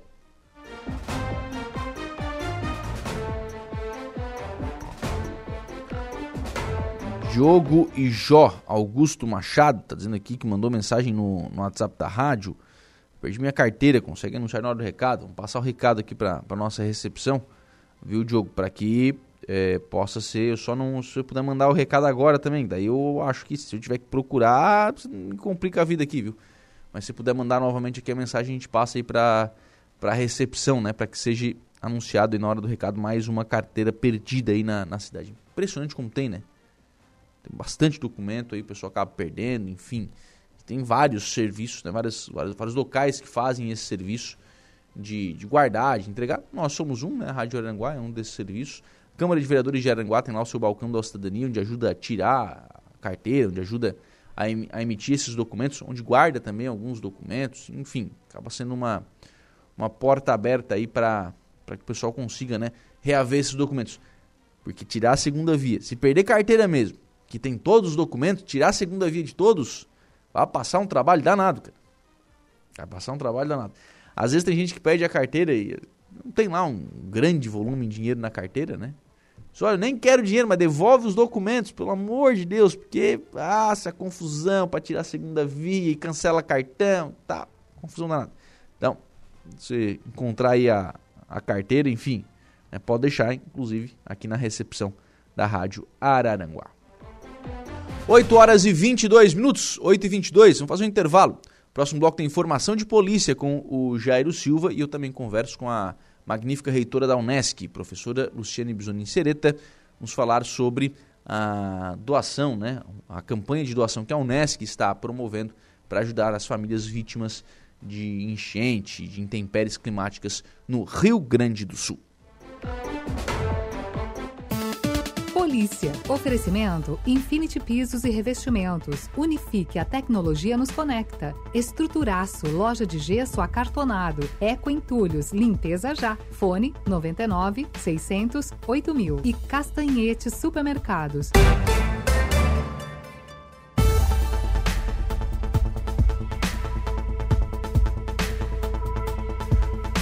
Muito bem, agora são 8 horas e 35 minutos, 8 e 35, 18 graus é a temperatura. Jairo Silva, informação de polícia. É, olha, pois não, Lucas, é uma notícia de última hora aí chegando, né? Detento que tentou entrar no presídio regional com drogas no estômago volta a ser condenado. O crime teria sido praticado em 2018, viu, Lucas? A primeira vara criminal da comarca aqui de Araranguá condenou a seis anos, nove meses e vinte dias de reclusão por tráfico de drogas o presidiário que tentou ingressar em estabelecimento prisional com entorpecentes no estômago, nesse caso aqui no presídio regional de Araranguá. O homem já cumpria pena em regime semiaberto no mesmo presídio e foi flagrado após retornar do trabalho externo. O caso aconteceu em dezembro de 2018. Após a denúncia, o acusado foi questionado pelos policiais penais na entrada do presídio e confessou que estava com drogas no estômago. Depois de expelir o conteúdo, se verificou que o homem tentava entrar no local com 10 invólucros de maconha no estômago, com peso bruto de aproximadamente 17 gramas e 13. 17,13 gramas nesse caso. Durante a instrução processual, a defesa sustentou que o entorpecente era para o uso próprio do acusado. No entanto, conforme elementos contidos nos autos, as drogas estavam fracionadas, circunstância que caracteriza a intenção de promover o seu comércio no interior do presídio. Além disso, a sentença enfatizou que o fato de o acusado ser usuário não retira a sua responsabilidade criminal pela prática de tráfico de entorpecentes.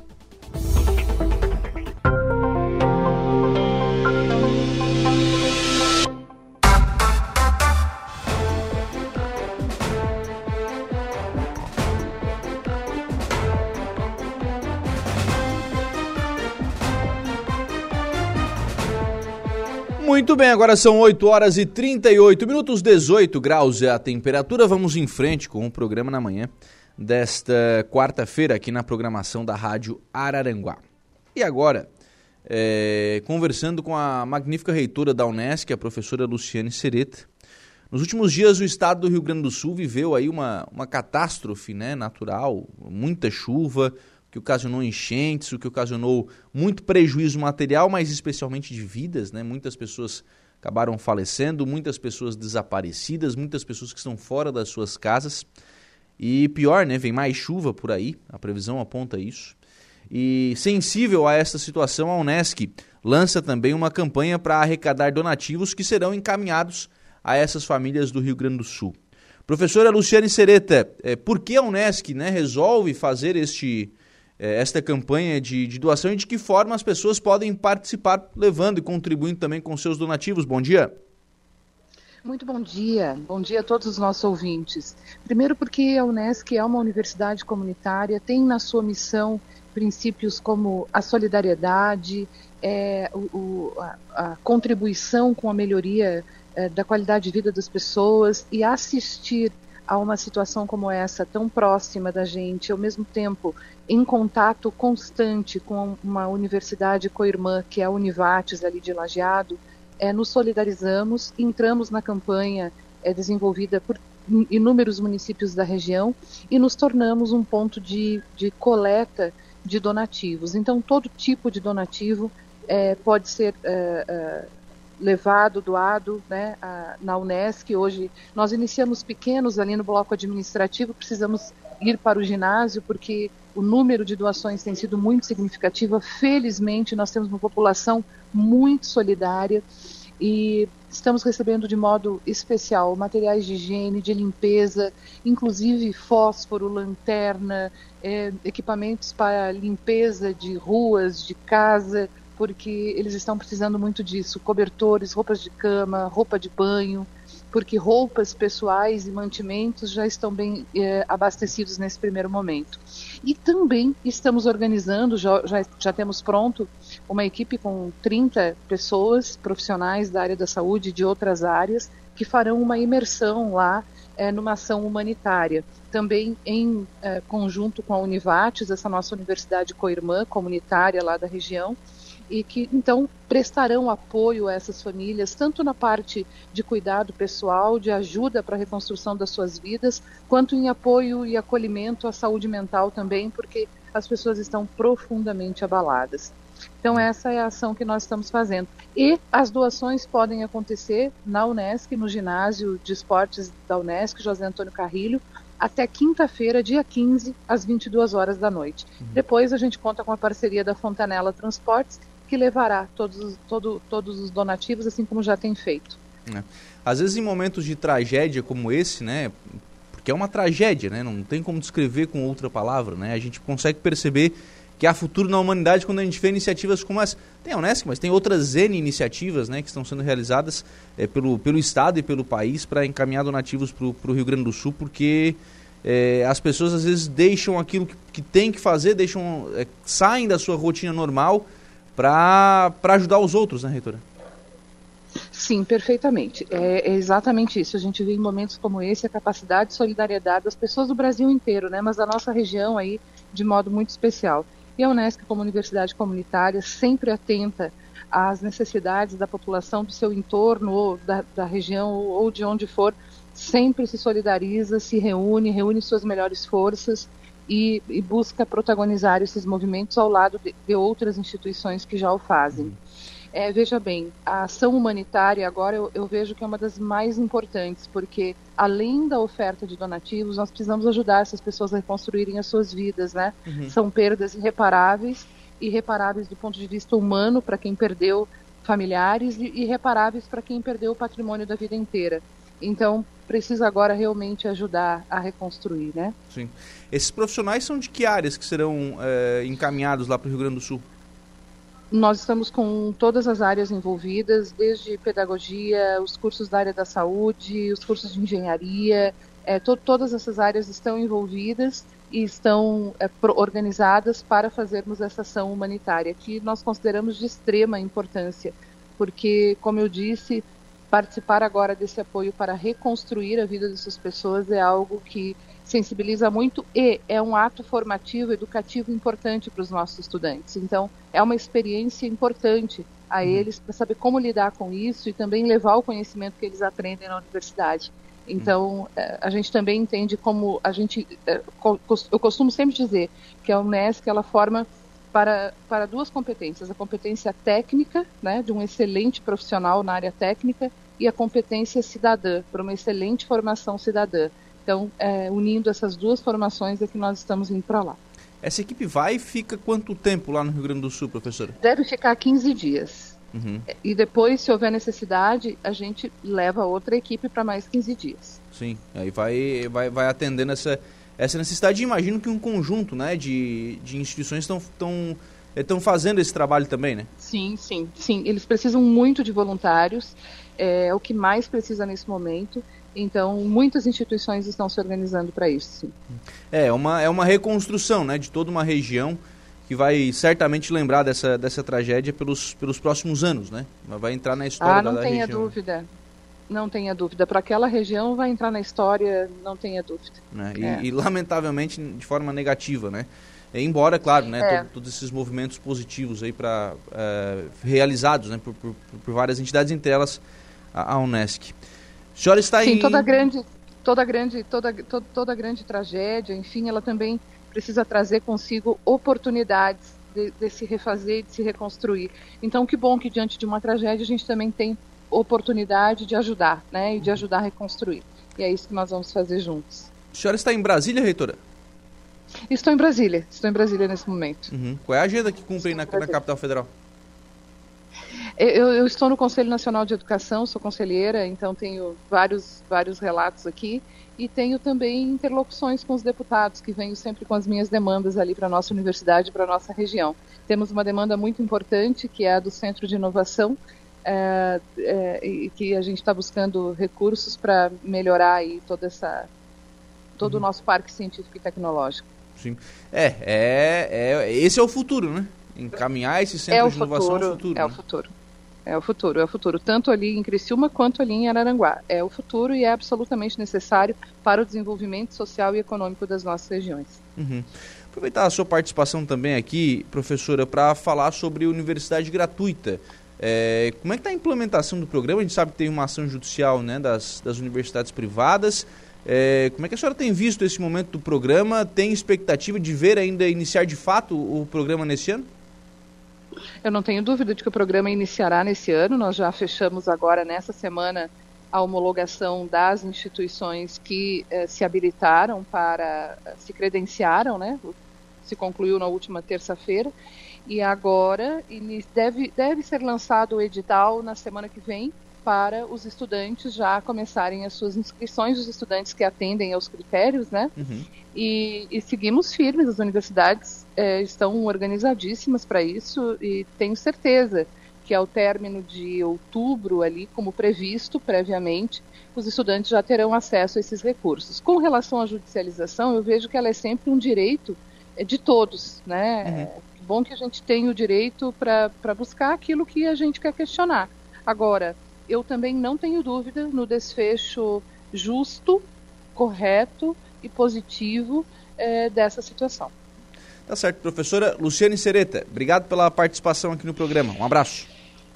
Sempre à disposição. Forte abraço a você e a todos os nossos ouvintes. Muito obrigada pela oportunidade. 8 horas e 47 minutos, reitora da, da Unesc, professora Luciane Sereta, conversando conosco, falando sobre a campanha para arrecadação de donativos que a Unesc está encaminhando, né, está recebendo esses donativos lá no seu ginásio em, em Criciúma, onde está juntando tudo isso e na sexta-feira, junta até quinta, então você pode, você que é aluno da Unesc aqui de, né, que é de Araranguá que vai para a Unesc todas as noites, por exemplo, leva lá o seu, leva o seu, a sua doação, leva a sua contribuição também, é, para essas famílias né, do Rio Grande do Sul que, que são vítimas né, dessa, desse desastre natural.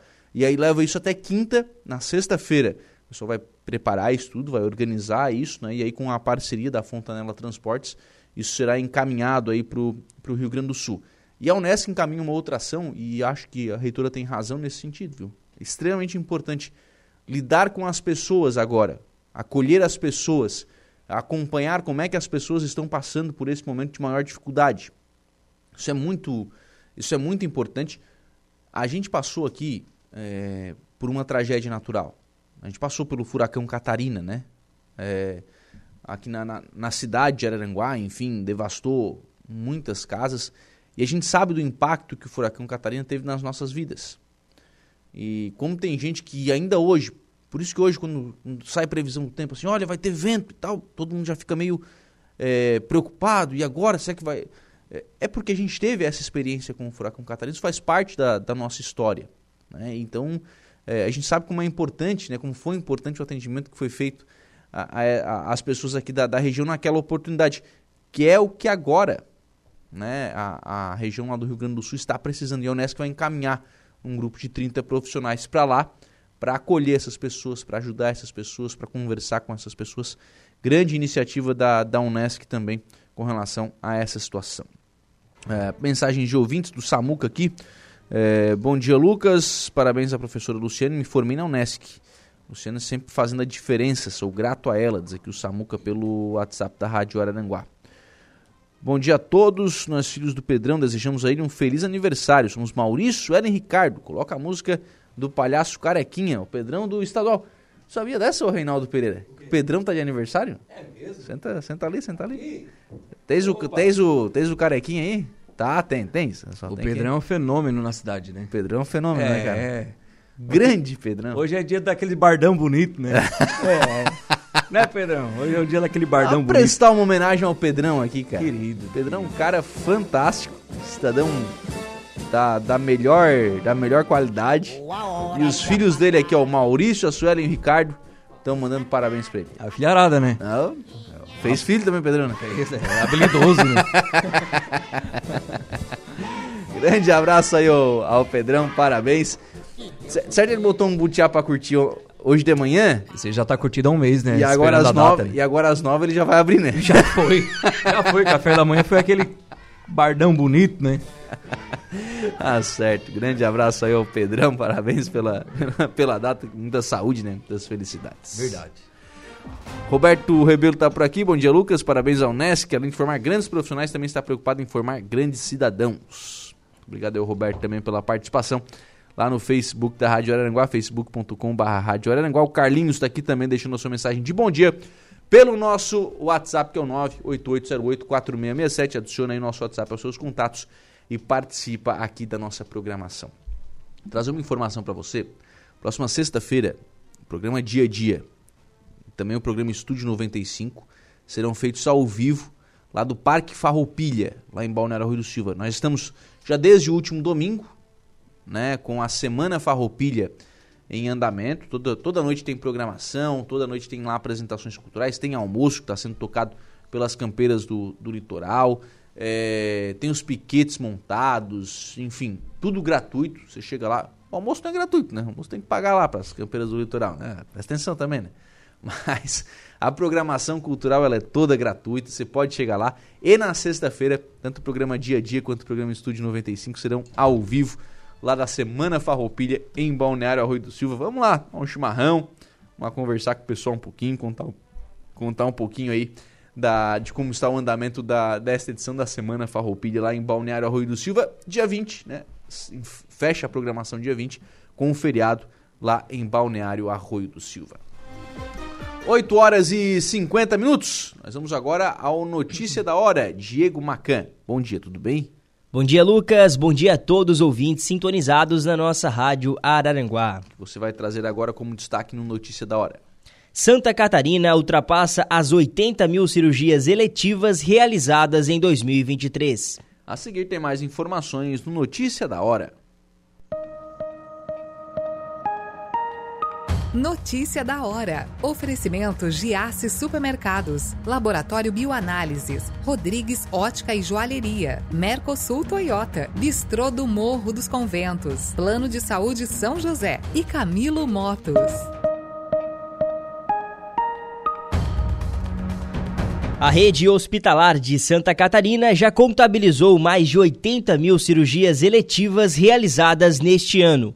Os números refletem a estratégia do governo do estado na redução das filas através do Programa Estadual de Cirurgias. O aumento do número de procedimentos realizados em 2023 pode ser observado através dos dados da Secretaria de Estado da Saúde. Entre janeiro a agosto de 2019, no pré-pandemia, foram realizadas 57.440 cirurgias. Em 2022, no pós-pandemia, foram realizadas 61.601 e em 2023 o número chegou a 80.145 cirurgias. Eu sou o Diego Macan e esse foi o Notícia da Hora. Voltamos a apresentar Dia a Dia.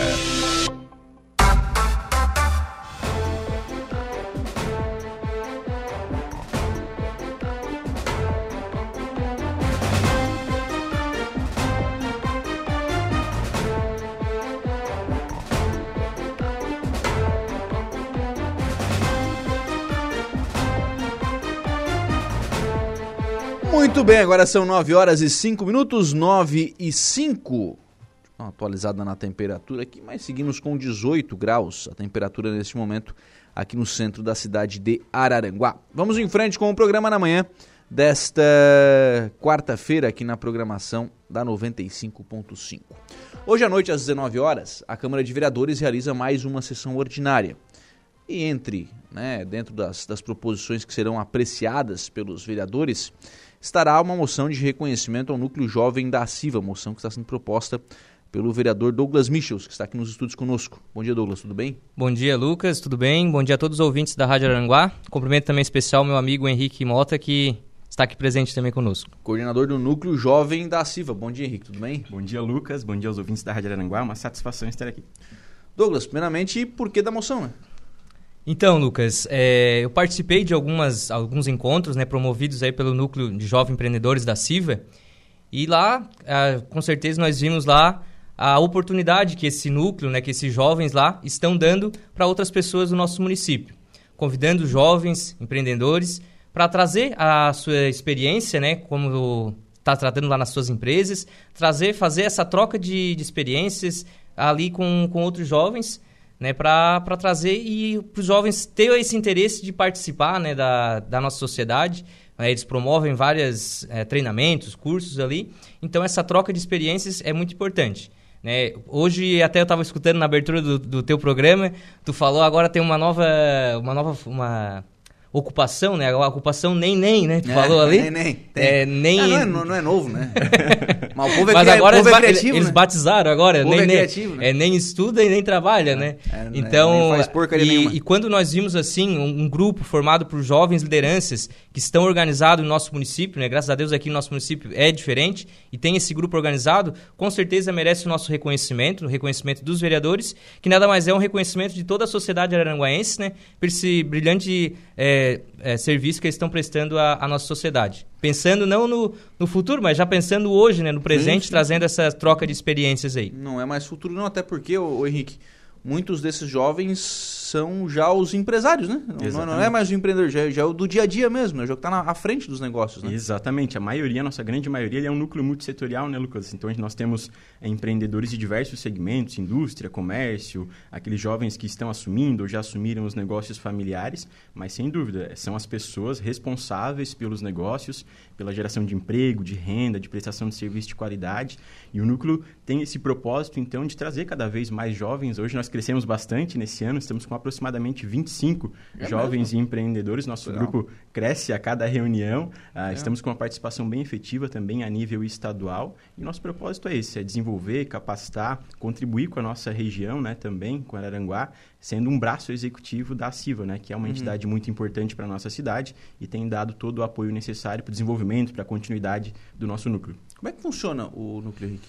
Bem, nós temos reuniões uh, quinzenais uh, aqui na CIVA, né? O nosso propósito enquanto núcleo é, de fato, conectar pessoas, né? É trazer a possibilidade de fechar negócios, mas trabalhar constantemente com propósito de capacitação, desenvolvimento. Então a gente trata ali de temas, palestras, workshops, eventos que buscam de fato desenvolver e aprimorar os empresários né, que têm essas dúvidas, esses problemas que são comuns diariamente. Né? Então, bom, todo mundo tem problema com, uh, com captação, todo mundo tem problema uh, com recursos humanos, com vendas, com marketing, com lei geral de proteção de dados, aspectos mais inovadores, mais tradicionais. Então a gente visa de fato desenvolver, capacitar. O que a gente vende né, enquanto uhum. núcleo é que ele é um ambiente privilegiado. O empresário que decide fazer parte da CIVA, que decide fazer parte parte do núcleo do jovem empreendedor, ele tem uma série de benefícios. Não só com a possibilidade de fechar negócios, de se conectar a pessoas, fazer parcerias, mas também de se desenvolver enquanto pessoa e enquanto empresário. Né? Esse é o nosso propósito primordial. Hum. Porque aquela coisa, claro, eh, fechar o um negócio todo mundo quer, né? Sim, sim. É, vender todo mundo quer, mas é, tem todo um, um, trabalho que é feito, e mesmo sendo multissetorial, muitas vezes as dificuldades são parecidas, né? Sim, sem dúvida. Na verdade, todos nós temos problemas muito semelhantes, né? A gente faz conscientização, por exemplo, sobre a carga tributária que o brasileiro uhum. paga hoje, né? Isso é algo que afeta diretamente os empreendedores nós temos pessoas que são o seu próprio negócio, né? Sim. Então, são, é quem está à frente, é quem desenvolve, é quem faz o marketing, é quem faz a venda, é quem faz tudo, né? Então, assim, tem essa demanda e, e também pelo fato de ser jovem, né? Mas isso não é nenhum malefício, porque nós temos jovens, todos são extremamente qualificados, tenho certeza disso, representam muito muito bem os, os, seus negócios, mas é isso, os nossos problemas são rotineiros, são comuns, e a gente trabalha justamente para colaborar com esse jovem empresário para que ele se desenvolva e, é, e se é, fortifique cada vez mais no mercado. Né? Uhum. O, o núcleo não é, é, necessariamente uma novidade, né? Ele já não, existe não. há algum tempo, né? Isso, desde 2012, salvo engano, que ele foi uh, instituído. Uh, então, todos os anos, né, existem as, as coordenações, os times que conduzem os trabalhos, uh, e ele tem se estabelecido como um instrumento forte da CIVA, né, assim como o núcleo da, da mulher empresária, os núcleos setoriais, mas ele tem uma participação efetiva, né, tanto a nível local quanto a nível estadual. Recentemente, nós participamos de uma Assembleia Geral uh, ordinária em Tubarão, levando temas que são de interesse da região do extremo sul para que fosse deliberado pelo Estado né, e assim repercutir em todas as regiões. Inclusive, uma novidade, em, a próxima AGO, né, a, de, a, primeira de 2024, será sediada em Araranguá. Ah, é? A gente vai trazer aqui para Araranguá ah. aproximadamente 200, 250 jovens empreendedores para conhecer uh, aqui o meio empresarial de Araranguá, mas não só, né, as nossas belezas naturais, potencial turístico, a cidade, os negócios, os nichos de atuação. Né? É, isso é legal, porque vem um pessoal de fora e ficam alguns dias na cidade. Né? Exatamente, né? aproximadamente três dias de evento, né, efetivamente, vem pessoas de todas as regiões, do extremo oeste a, a, ao norte, norte, do estado, a, a, capital, enfim, e são diversos segmentos, né? A gente tem trabalhado bastante com o potencial de desenvolvimento inovador, tecnológico, está ali mais ou menos na região de Florianópolis, né? As grandes uhum. indústrias uhum. de Joinville, Jaraguá do Sul, também de Chapecó, e todos eles têm esse potencial de vir a Araranguá, conhecer esse mercado e, por que não, investir aqui também. É, são possíveis investidores futuros aqui na, na cidade. A cidade ganha, né, Douglas? Com certeza, é como o Henrique disse, ó, um encontro desse já movimenta, né? Já traz pessoas que, de repente, pode, possam até estar investindo aqui no nosso uhum. município também. Então, essa troca de, de experiências aí é muito importante, vindo aqui, conhecendo a cidade, a realidade da nossa cidade também não só como o Henrique disse, né, no setor empresarial, mas também conhecendo as belezas naturais e com certeza as pessoas podem retornar depois aqui, né? Porque quem vem conhece volta, né? Quem toma água do rio, né? É, né? Quem água do rio é capaz de ficar, né? É, pode ficar, né? Por nada já pode achar um lugarzinho para ficar por aí. Uh, quem sabe comprar um remedinho, né, Douglas? Também, também, É, bom. Vai que precisa, né? Vai que, né? Ô Douglas, e, e aí eu, eu trago essa questão da, da farmácia, o Douglas e a esposa têm uma, uma farmácia na cidade, é, para te perguntar exatamente sobre isso. É, como é que isso, como é que o núcleo jovem né, entrou para, apareceu para vocês e vocês estão participando hoje né, do, do núcleo e o que, que tem resultado isso para vocês?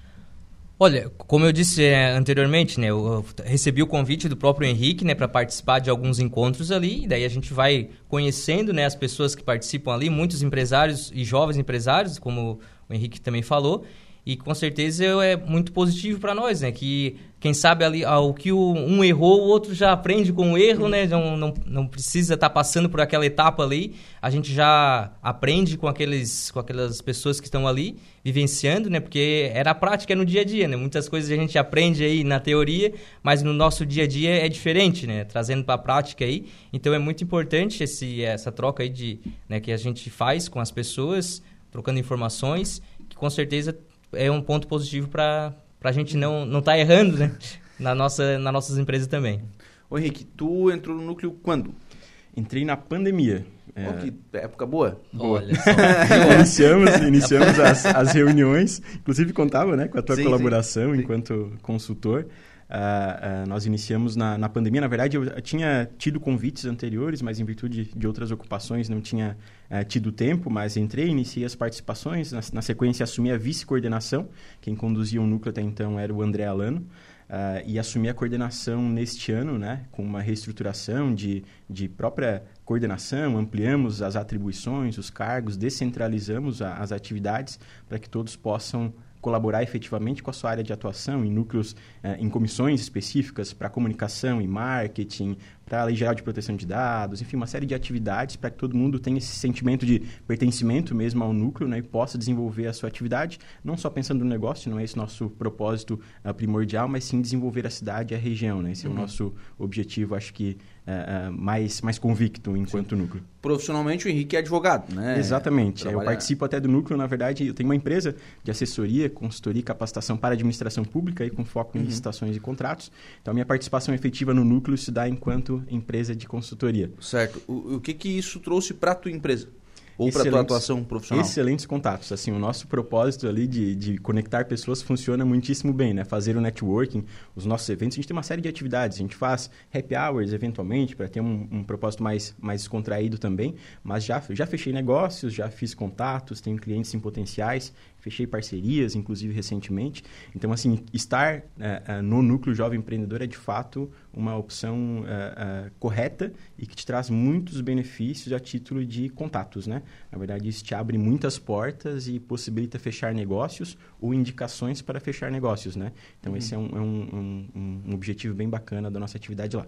É, eu faço as perguntas sobre a questão de resultados porque quem está nos, nos, acompanhando pode estar tá pensando o seguinte, mas vem cá, os caras vão lá a cada 15 dias, Sim. se reúnem e tal, é, e aí? Né? Exato, exato. E, e aí, o que, que acontece, né? É, então, assim, é, de fato, é, fecha negócio, sim, faz contato, sim, sim. cria relacionamento. Exatamente, é um propósito também de visibilidade, né? A depender do, do, do, do, nicho que nós atuamos, né? É importante estar nesses ambientes. Se nós queremos fechar negócios com empresários, é importante estar onde os empresários estão, né? E a CIVA é um ambiente consolidado de participação de empresários fortes da nossa região, né? Então, estar lá, contribuir com as atividades e ser visto enquanto membro uh, de uma instituição que é, de fato, muito forte, traz uma série de benefícios para os nossos negócios, né? Especialmente a longo prazo. Eventualmente, não, eh, a pessoa também não pode chegar no núcleo querendo fechar um negócio no mesmo dia, né? Não é assim, é muito mais dedicação e doação de tempo e conhecimento, enfim. Uh, e, mas tenho certeza que isso a longo prazo traz benefícios e eu tenho prova disso porque para os meus negócios foi é, extremamente positivo. Legal. É, calendário ao longo do ano, o que, que vocês têm de, de, planejamento ao longo do ano? O que, que já foi executado e o que, que falta ainda? Nós temos as nossas reuniões quinzenais, inclusive a reunião dessa semana foi postergada porque um do, dos membros do nosso, do nosso grupo uh, vai desenvolver um curso na ACIVA sobre marketing, Uau. sobre comunicação uh, uh, visual. Inclusive, acessem as redes da ACIVA, do Núcleo do Jovem uhum. Empreendedor, que tem as informações para esse evento que surge amanhã. Nós temos uma série de, de, de atividades ainda, nós temos workshops organizados já para realização até o fim uh, deste ano, né? A gente movimentou o grupo também em decorrência dessa moção que a Câmara, né, que o uhum. vereador Douglas está propondo para nós hoje, mas tem uma série de atividades já na organização desse evento para o ano que vem, nessa Assembleia Geral Ordinária que Araranguá vai sediar, justamente para realizar um evento com a magnitude que ele precisa, para que ele seja positivo o suficiente para atrair cada vez mais pessoas para o nosso cenário local. Ainda nós estamos uh, promovendo o calendário de visitas técnicas, nós temos empresas uh, uh, que integram um núcleo que tem um nicho industrial, né? Então a gente uhum. vai lá conhecer o negócio, ver como funciona a cadeia produtiva também. Uh, e nós temos também aí para desenvolver ações sociais, né? A gente quer realizar até o fim do ano mais um pedágio solidário, mais uma campanha de captação de recursos para colaborar também com as instituições de Araranguá. Legal. É, por muitos anos foi é, criou-se uma um, ganhou uma certa repercussão, né? O feirão do imposto, né? Exatamente, exatamente. Nós tivemos, esse ano nós atuamos mais, na verdade, com publicações nas redes sociais, uhum. em ações nesse sentido, uh, mas é uma ação que ocorre a nível federal, né? Na verdade, isso vem das federações, vem efetivamente do Conselho Estadual de Jovens Empreendedores e é uma ação uh, disseminada em cadeia, né? Todos os municípios que contam com o Núcleo de Jovens Empreendedores, que é uma organização, uh, de fato, nacional, né? eles podem desenvolver essas atividades. E o nosso propósito também, a gente tem, né, ali na Aciva, nos eventos, no FAN, etc., uhum. o Núcleo de Jovem Empreendedor apresenta a tela com um impostômetro, né, para que uhum. as pessoas verifiquem a nível municipal, estadual e federal quanto que se arrecada de impostos oriundos das empresas, né. Sabe que isso é legal, né? É muito bacana. É, muito bacana, é, é, nos entristece na mesma medida. É, ao mesmo tempo que é, interessa que é interessante, é, é, triste, né? Exatamente. Vamos dar uma, uma atualizada nessa tela, não? É uma, uma carga... Vocês querem dar um chute? Quer, dar, quer dar um chute? Não, não, não vai chutar que já viu a tela. Eu só vi um 2 lá, mas eu não sei o 2, os trilhões ali que são, né? 2 trilhões, 107 bilhões, 161 milhões. O mil eu não dou conta de falar não que dá, toda hora. Não, não dá Exato. tempo. Não dá né? tempo. É muito dinheiro, né? É muito dinheiro. E agora, com uma reforma tributária que vai penalizar o setor de serviços, isso tende a duplicar, a triplicar uhum. em prejuízo do, do profissional. Isso é uma consequência terrível. É, não, é complicado. Tá feia a coisa. Tá, tá difícil. Tá feia a coisa. Isso, isso obviamente, né, é o dado é, do país. Mas dá para ver aqui do estado também. Dá, dá sim. Dá, dá para ver do é. estado aqui, a gente vai chegar lá. Empreender é cada vez mais um, um, um ato de heroísmo, né? Sobreviver a cada dia. Mas, bem, importante que o núcleo do jovem empreendedor está aqui para colaborar para que esse caminho seja um pouco mais sutil. menos, menos do isso, menos do isso. 88 bilhões no estado já. 88 bilhões, 191 milhões de reais já foram arrecadados em impostos em Santa Catarina. É bastante coisa. É bastante coisa. É bastante, é bastante coisa. coisa. Então, é, e claro, né? Aí a carga que dói no, no empresário, né? Ô, Douglas, moção hoje então, né? Moção hoje, né? É, então, hoje às 19 horas nós teremos mais uma sessão lá no nosso Legislativo. E vamos colocar, claro, em apreciação, né, para os demais vereadores, ah, né? Ninguém vai votar contra, vamos falar a verdade. Não, ninguém vai é, votar contra. Como né? é que é? Projeto bom não se discute, se vota, né? claro, uma moção dessa, nós geralmente sempre é aprovado, né? Mas então é colocado em votação e depois da aprovação a gente também abre um espaço né, para o Henrique, para o coordenador, também passar a sua, a sua mensagem lá, né? É, o Henrique também me confirmou que o, o, presidente da CIVA também vai estar presente, né? O Ed também estará lá presente. Então, isso, essa é a importante interação, né, Lucas, que tem. Porque é um nome também de uma entidade que está sendo Sim. levado, né? Como o Henrique disse, é o, o, respeito que tem a CIVA, então não é qualquer entidade que está ali, né? Então, é uma, uma entidade respeitada e quando se fala da CIVA, com certeza as portas se abrem, né? Muitos caminhos se abrem. Então, hoje nós teremos lá e convidamos a população também para prestigiar, ou de forma presencial lá na nossa sessão, ou também pelas redes sociais da Câmara de Vereadores. Uhum. E os integrantes do núcleo convocados, né? Convocados. Com certeza. Com certeza. fazer, é, fazer chamada lá. Né? Fazer fazer, bonito. Fazer, sim, sim. fazer um registro bonito lá com todos depois. Exatamente. Ô Douglas, esse mês de setembro está tranquilo na Câmara, né? Tá tranquilo, tranquilo. já, é, já teve piores, né? é, Lucas, é, mas assim, ó, eu protocolei um pedido de informação, não sei se ele. Não consultei a pauta ainda hoje para para ver né, a, a situação que vai entrar na, em votação, é, os demais projetos e requerimentos, mas eu protocolei também um pedido de informações é, referente às obras de andamento do nosso município. Esse pedido eu fiz já no ano passado, não obtive resposta, então repito, estou repetindo esse ano, é, a respeito das obras com recurso federal é, estadual e municipal, né? E saber o que já foi pago dessas obras, o que falta ainda de recursos, para até saber, é, principalmente do governo estadual, né? Que a gente sabia que tinha muitas parcerias aí com o governo do estado, para saber então o andamento dessas obras. Então, nosso trabalho de fiscalizar nós estamos aí fazendo, né? Através de pedido de informações, de indicações, sempre solicitando essas informações ao executivo. Nem sempre a gente é respondido, mas se não for respondido dessa vez, aí a gente pode entrar com outros meios para obter essas respostas. É, a questão das obras do Estado, é, eu, eu, não sei que, como é que o município está tá encaminhando isso, né? Porque com atraso do, de repasse, vamos lá? Sim. Setembro já, né? É. Meio de setembro já.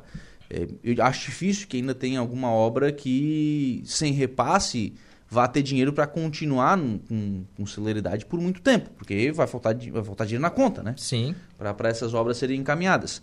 É, o município tem encontrado alternativas para que não, não parem, mas acho que essas obras estão aí a perigo, né?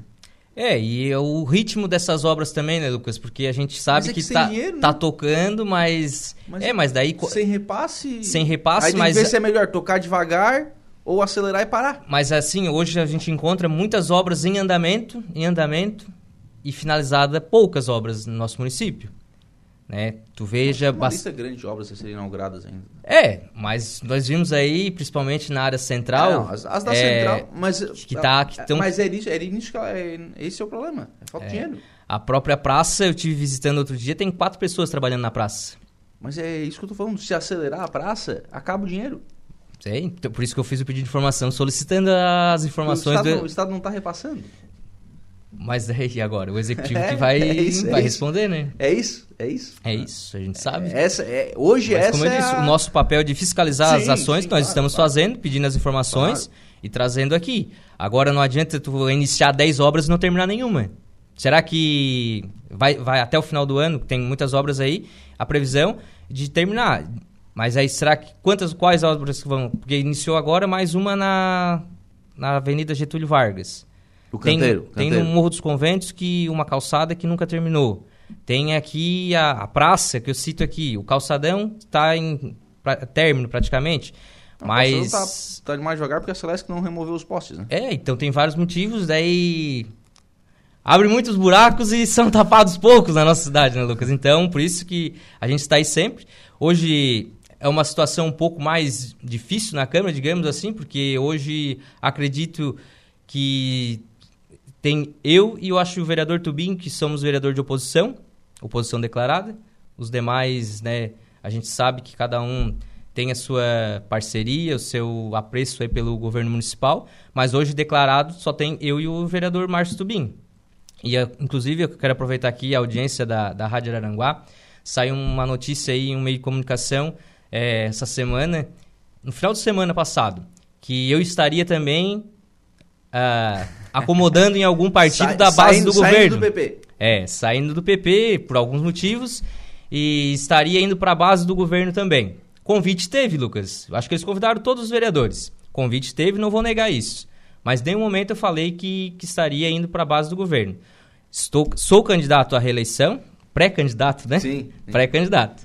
Se a convenção me autorizar e assim for, o partido desejar, serei candidato à reeleição. Mas sou pré-candidato à reeleição mas pelo Partido Progressista. Isso quero afirmo aqui na, nos microfones da Rádio Aranguá. Então sou candidato pelo PP, é o meu partido e serei candidato aqui. Então encontrando algumas barreiras, algumas dificuldades, mas vou ser sou firme e fiel ao meu partido. Né? O partido terá candidato na majoritária, ou a vice ou a prefeito. Então, eu afirmo aqui que serei candidato e estarei no lado que o meu partido estiver. Uhum. Não era a pauta, mas já que tu abriu o leque, né?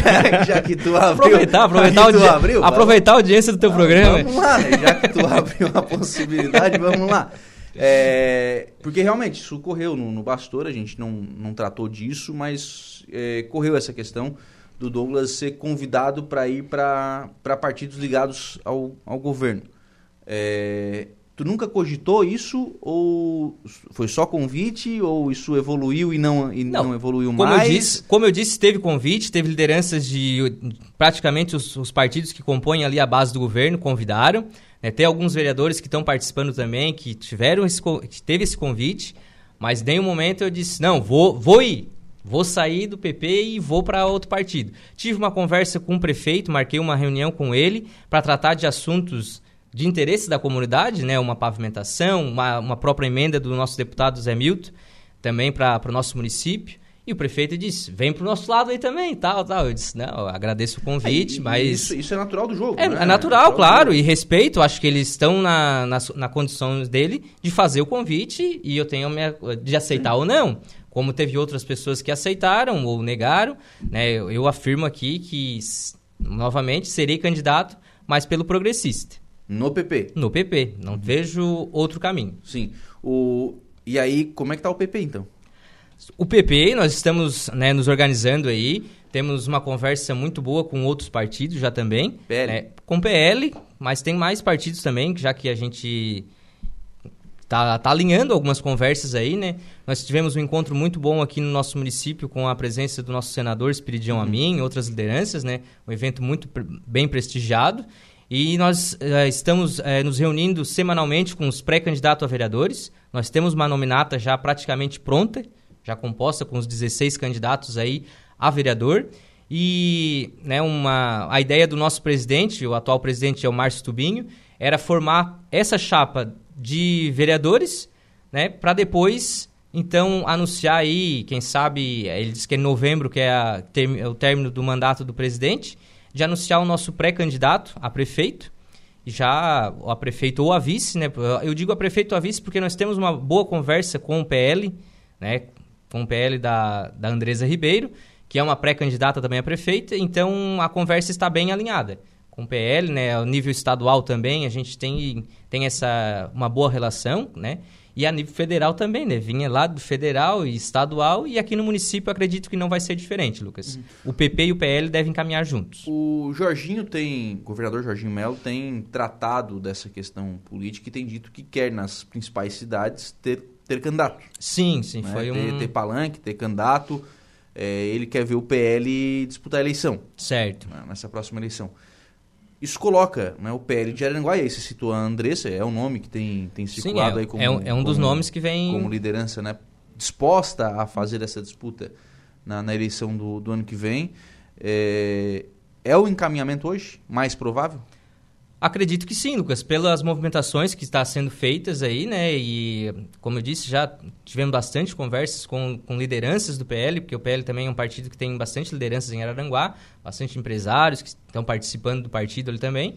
E pelo nosso encaminhamento do, do progressista também, é um grande a, a grande chance de estar junto, PP e PL, sem vaidade de cabeça de chapa. Quem tiver melhor pesquisas, porque vai ser feito pesquisas e né, quem tiver melhor e mais condições para ser o candidato, vai ser o candidato lá na frente e, e um vai ser o vice. Bom, o nome da, do, do PL é Andressa.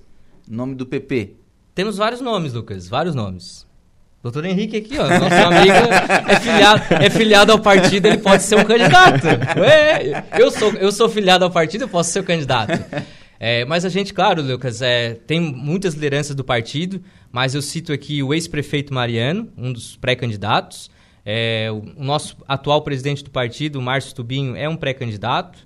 Eu, eu digo, eu digo que eles são pré-candidatos, eles não falaram ainda, né? Mas acho que eu vejo assim condições. Temos o Wilson Sasso, Daniel Viriato, que foi candidato na, na última eleição, é um nome também que pode ser candidato. Temos algumas mulheres também, nosso partido tem bastante mulheres enganjadas que participam e tem vontade também de pode, pode vir a ser candidato. Quem sabe nós teremos uma chapa de duas mulheres aí de candidatos. né? É uma novidade para nossa cidade, mas é possibilidades.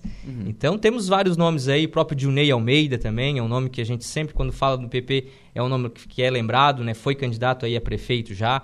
Então são pessoas que, que estamos trabalhando aí e com certeza no momento certo será anunciado. E temos alguns outros empresários também, né? Que alguns não estão ainda nem filiados, mas têm uma vontade de ser candidatos né? Outros que são simpatizantes do nosso partido, sempre participaram e pode ter novidades aí. Pode ter uma novidade do empresário aí de dizer, não, vou ser o candidato a prefeito aí da cidade, ou a vice, ou quero estar junto no projeto aí. Com certeza, quando a gente lança, né, Lucas, isso, essa ideia, é pensando no, no projeto no melhor para nossa cidade, né, o desenvolvimento da nossa cidade. Isso é o mais importante. Não adianta aqui só fazer um projeto para ganhar a eleição. Tem que fazer um projeto para ganhar e fazer o projeto para saber administrar e as questões da nossa cidade que com certeza merece um, um pouco mais de, de respeito aí à nossa população. Dos nomes que tu citou, e eu não vou perguntar do empresário que eu sei que tu não vai falar. Né? Temos três empresários. Estratégia, três, três, três empresários. Se eu perguntar, tu vai falar o nome? Hoje não. não vou perguntar. É, Hoje mas não. dos outros nomes que tu citou, o nome mais lembrado é do ex-prefeito Mariano. Sim. É, vocês têm conversado com o Mariano? O Mariano tem à disposição? Tem, tem, tem disposição sim.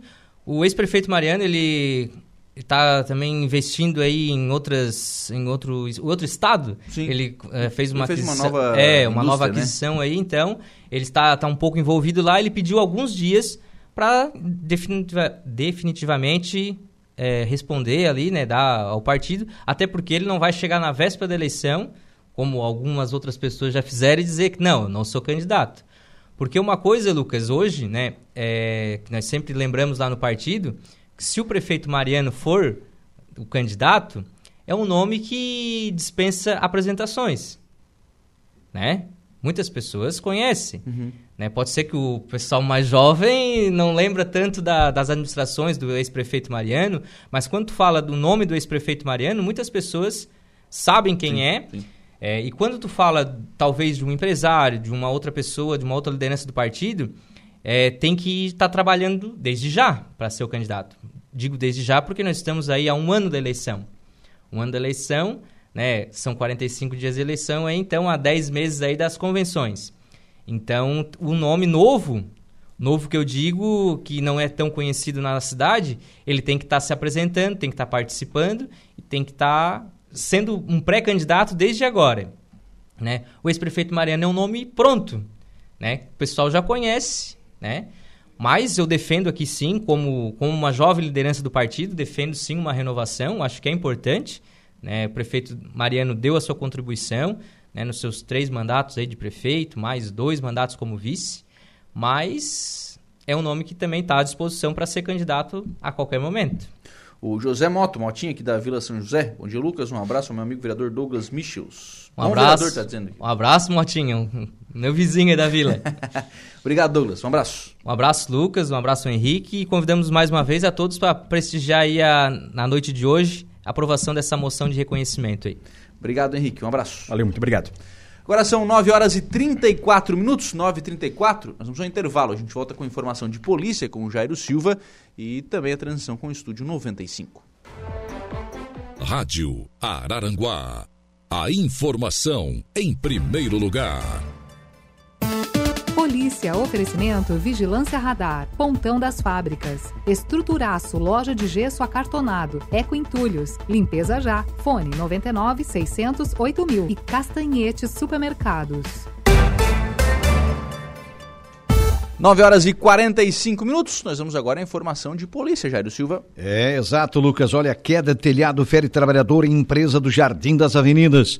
O Corpo de Bombeiros aqui de Araranguá socorreu um trabalhador no início da manhã de ontem, terça-feira, dia 12, após uma queda de telhado em uma empresa localizada na Rua das Margaridas, no bairro Jardim das Avenidas, aqui em Araranguá. Por volta de 8h40, os socorristas encontraram a vítima deitada, consciente, porém desorientada, com sinais vitais normais e pupilas mióticas. Segundo informações, o homem de 40 anos realizava reparos na calha e em cima das telhas da empresa quando sofreu a queda de aproximadamente 10 metros de altura. O corpo do homem caiu sobre o forro, em seguida sobre o portão e posteriormente no chão do comércio. A vítima apresentava suspeita de fratura na região da coluna lombar. Após a avaliação inicial, com a imobilização em maca rígida e colar cervical, o trabalhador foi então conduzido até o hospital regional aqui em Araranguá.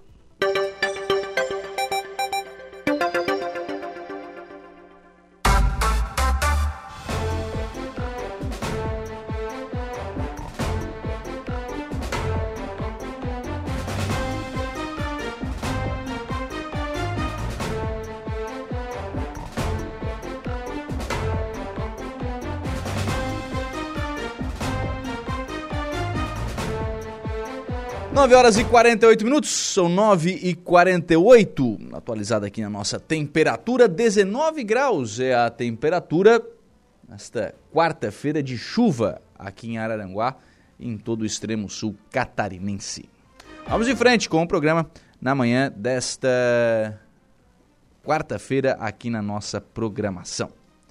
Algumas mensagens aqui e eu vou registrá-las aqui com relação à última manifestação do vereador Douglas, né, que cravou, cravou, é candidato à reeleição no PP. No PP. Tinha conversa de, com, com, outros partidos, tinha convite de outros partidos, mas cravou. É, com, é, é candidato no PP. Sodré Abreu está deixando sua mensagem de bom dia. Ricardo Paulino de Oliveira, mas quem vai ser o louco para votar no Mariano? Pergunta aqui o Ricardo Paulino de Oliveira. E o João Kizemi. César vai ficar conhecido como prefeito Tatu, faz buraco na cidade inteira e não termina as obras. São opiniões dos ouvintes lá no facebook.com barra rádio Araranguá. Muito bem, nós vamos agora encerrando o programa e passando o comando aqui para a Juliana Oliveira. Aliás, antes, bom dia Juliana, tudo bem? Bom dia, Lucas Casagrande. Bom dia a todos os ouvintes da Rádio Araranguá. Só para mim não esquecer aqui, porque eu falei sobre isso ontem, tá? Seria inaugurada na próxima segunda-feira, dia 18, os 10 leitos de UTI pediátricos no Hospital Dom Joaquim. Isso. Mas não, será inaugurado na, na sexta-feira, dia 15. Porque o governador estará aqui. Porque eu tenho a confirmação em Sombrio da presença da secretária de Saúde, Carmen Zanotto.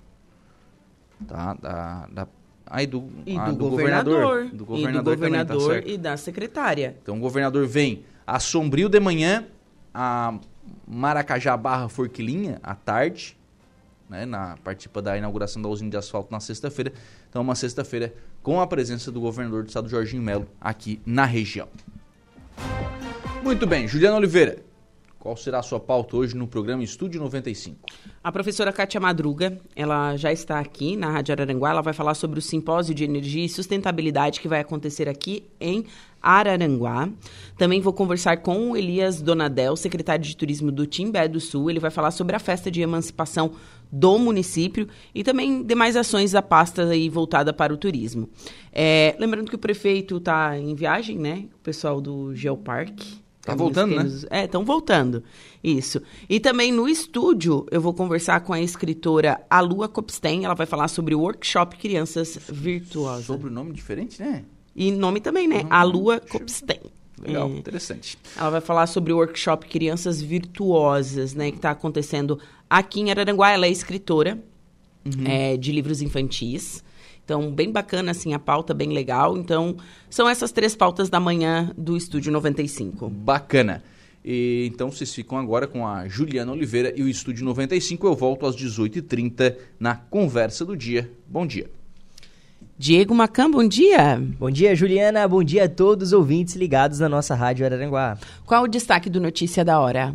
Notícia boa. Hospital Dom Joaquim de Sombrio inaugura 10 leitos de UTI pediátrica na próxima segunda-feira. É, é, já mudou.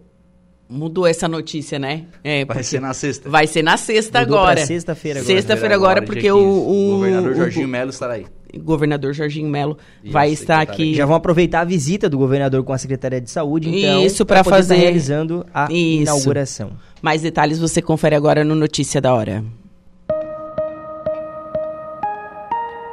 Notícia da hora. Oferecimento Giasse Supermercados, Laboratório Bioanálises, Rodrigues Ótica e Joalheria, Mercosul Toyota, Bistrô do Morro dos Conventos, Plano de Saúde São José. E Camilo Motos.